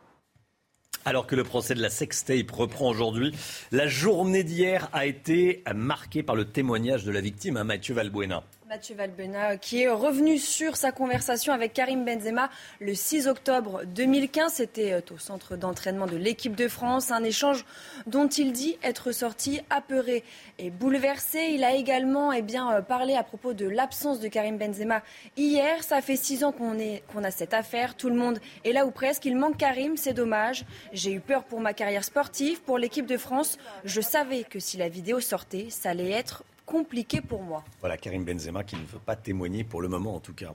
Euh, Astérix et le Griffon, c'est le nom, euh, c'est le titre du dernier album d'Astérix, des aventures d'Astérix et, d'Obélix. Ça sort aujourd'hui en librairie. Hein. Oui, la bande dessinée eh bien, revient. elle sera éditée à près de 5 millions d'exemplaires, mmh. dont 2 millions en France. Astérix ne prend pas une ride et est toujours aussi populaire. Voilà, il va, il part à l'est parallèle chez les Sarmats, c'est ce que nous disait, euh, c'est ce que disait Olivier Benkemoun à, 7h40. Euh, je voulais qu'on parle de cette information. Euh, le rein, avant la chronique santé, on va, il va être question du rein, mais un rein de porc génétiquement modifié a fonctionné. C'était une première mondiale. Il a été greffé sur un humain. Expliquez-nous, Brigitte Millot. On va le voir en image. Hein. Il a hmm. été greffé à l'extérieur du corps. Hein. Oui. Euh, il a été greffé sur une personne qui était en état de mort cérébrale. Et on voit bien, il a été greffé sur la cuisse de, cette personne. Donc on a, euh, et il a fonctionné immédiatement. Quand on fait une greffe de, rein, parfois il, il, met quelques heures à fonctionner. Là, immédiatement, il s'est mis à fonctionner, mmh. à éliminer de l'urine. On a une bonne créatinine. Enfin, tout a fonctionné. Ça a duré 54 heures, hein. on, va le préciser tout de même. Hein. Mais ce qui est important, c'est surtout de comprendre que normalement, passer d'un, on peut greffer des valves cardiaques, par exemple, de porc, on sait le faire. Mais il y a toujours un problème de rejet. On n'avait jamais greffé un organe entier sur un humain à cause du rejet. Et là, en fait, ils ont modifié génétiquement de manière à ce qu'il n'y ait pas la, c'est un sucre, une, substance qui provoque le rejet. Ils sont arrivés à éviter que le rein ne soit rejeté. Donc, vous imaginez, avec toutes les personnes, on sait qu'une personne sur dix souffre d'une maladie rénale, avec toutes les personnes en attente de greffon, ça pourrait changer énormément les choses. Attention, pour l'instant, on se calme. Ça a duré 54 euh, heures. On va, on va, voir si ça peut fonctionner longtemps. Oui, deux jours et demi. Mais en tout cas, l'idée d'arriver à supprimer ce qui provoquait le rejet est très intéressante. La santé, tout de suite, on continue à parler santé, on continue à parler du rein, et plus précisément du don de rein de son vivant. L'agence de biomédecine lance une campagne de communication à destination du grand public, des professionnels de santé, des radios, des télévisions, des réseaux sociaux, pour sensibiliser au don du rein de son vivant. Je voulais qu'on en parle ce matin. Tout d'abord, petit rappel sur le rein, Brigitte. Oui, le rein, c'est essentiel, c'est vital, hein, mm. on, le sait bien. rappelons les principales fonctions du rein. Hein. Le, rein élimine les toxines, hein, sinon euh, on ne pourrait pas vivre. Euh, je le répète, c'est vital. Éliminer les déchets du corps, maintenir une bonne hydratation. Euh, le rein draine à peu près, filtre à peu près 200 litres de sang par jour et on élimine un litre et demi d'urine. Donc on voit, c'est ce qui va maintenir la tension, c'est ce qui va maintenir l'hydratation de tous les organes du corps. Ensuite, produire aussi des vitamines et des hormones. Donc on le voit, il est essentiel. Or, il se trouve qu'en France, et, c'est à peu près les mêmes chiffres partout, on a une personne sur dix qui souffre de maladies rénales. Et sur les maladies rénales, en fait, c'est assez compliqué de, s'en apercevoir. Il n'y a qu'au cours d'une prise de sang qu'on va le savoir, parce qu'au début, on n'a pas trop de symptômes. Mmh.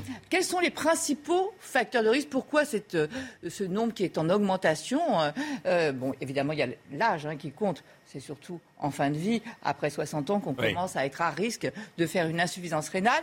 Mais il y a aussi l'obésité. Or, on le sait, l'obésité augmente. Il y a l'insuffisance cardiaque, il y a le diabète qui est aussi en augmentation. On parle d'épidémie, de pandémie de diabète hein, et l'hypertension artérielle. Voilà les principaux facteurs de risque. Donc, si vous avez ces facteurs de risque, pensez à faire des simples prises de sang pour savoir dans quel état sont vos reins euh, pour, prendre une insuffisance rénale au tout début. Après, quand on la laisse évoluer, malheureusement, on a deux solutions, la dialyse ou la greffe de rein. Euh, pour arriver à enrayer le phénomène. Il y a énormément de personnes en attente de greffe de rein. Et là, l'agence veut sensibiliser sur la greffe, sur le don de rein de son vivant. Parce qu'en fait, ce sont les meilleurs des greffes. D'abord, ça limite l'attente quand, vous devez être en attente d'une greffe de rein, vous ne savez pas quand ça va arriver. Donc ça limite l'attente.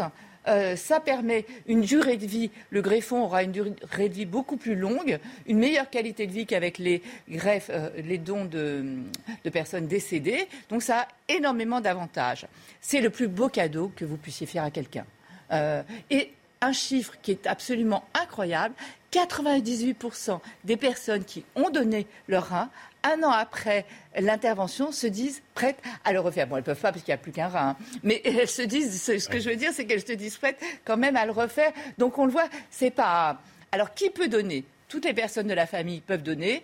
Et depuis quelques années, on peut aussi, à condition de faire la preuve qu'on a des liens affectifs avec la personne depuis plus de deux ans, on peut aussi donner son rein. Alors, le parcours de soins d'un donneur, parce qu'on pourrait se dire euh, c'est difficile, c'est compliqué et tout. Oui, c'est pas rien. Hein. Euh, euh, on donne pas ses cheveux, quoi. Hein. Je veux dire, c'est pas rien. Il y a six mois de pré-don où là, on vous fait tous les examens, vous rencontrez des psychiatres, vous, on, voit évidemment si c'est compatible, tout un tas de choses, tous les bilans médicaux, tout, est pris en charge, évidemment. Hein. Ensuite, il y a une intervention qui va durer 3 à 10 jours. Alors tout dépend de votre état à vous, bien sûr, parce que maintenant, ce qu'on fait de plus en plus, c'est on prélève le rein par cellio. Vous voyez, on fait juste quelques petits trous pour arriver à prélever sans ouvrir totalement. Et ensuite, vous êtes suivi, évidemment, à vie. Donc voilà un petit peu le parcours. Ce qui est important, surtout, c'est d'en parler autour de vous j'allais dire c'est juste un rein, mais euh, c'est pas juste un rien, mais c'est juste un rein. Euh, en parler autour de vous et ça sauve la vie de l'autre, quoi. C'est vraiment euh, un geste d'un altruisme fou et de voir que les gens ne le regrettent pas, je trouve que c'est très positif. Merci beaucoup, Brigitte. 8h48. J'étais en train de me dire, oui, c'est un quelle décision euh, d'accepter de donner un rein dans sa famille. Ah, et si vous aviez votre frère, votre sœur euh, qui souffre d'insuffisance rénale euh, grave Je pense que ça ne ferait pas débat. Effectivement, il faut être confronté à la réalité, mais effectivement, oui. Merci Brigitte. 8h49, restez bien avec nous sur CNews. Dans un instant, c'est l'heure des pros avec Pascal Pro et tous ses invités. Nous, on se retrouve demain matin dès 5h55 avec Barbara Durand, le docteur Brigitte Millot avec Paul Sugy et avec Jérôme Béglé. Merci à tous. À demain. The secret to summer ready skin is here. Osea's number one best selling Andaria algae body oil, clinically proven to instantly improve skin elasticity and transform dry skin to silky, soft, and unbelievably glowing. Its signature scent of freshly squeezed grapefruit, cypress, and mango mandarin transports you to sun kissed summer days. Get healthy, glowing skin for summer with clean vegan skincare from Osea. Get 10% off your first order site wide with code GLOW at OseaMalibu.com.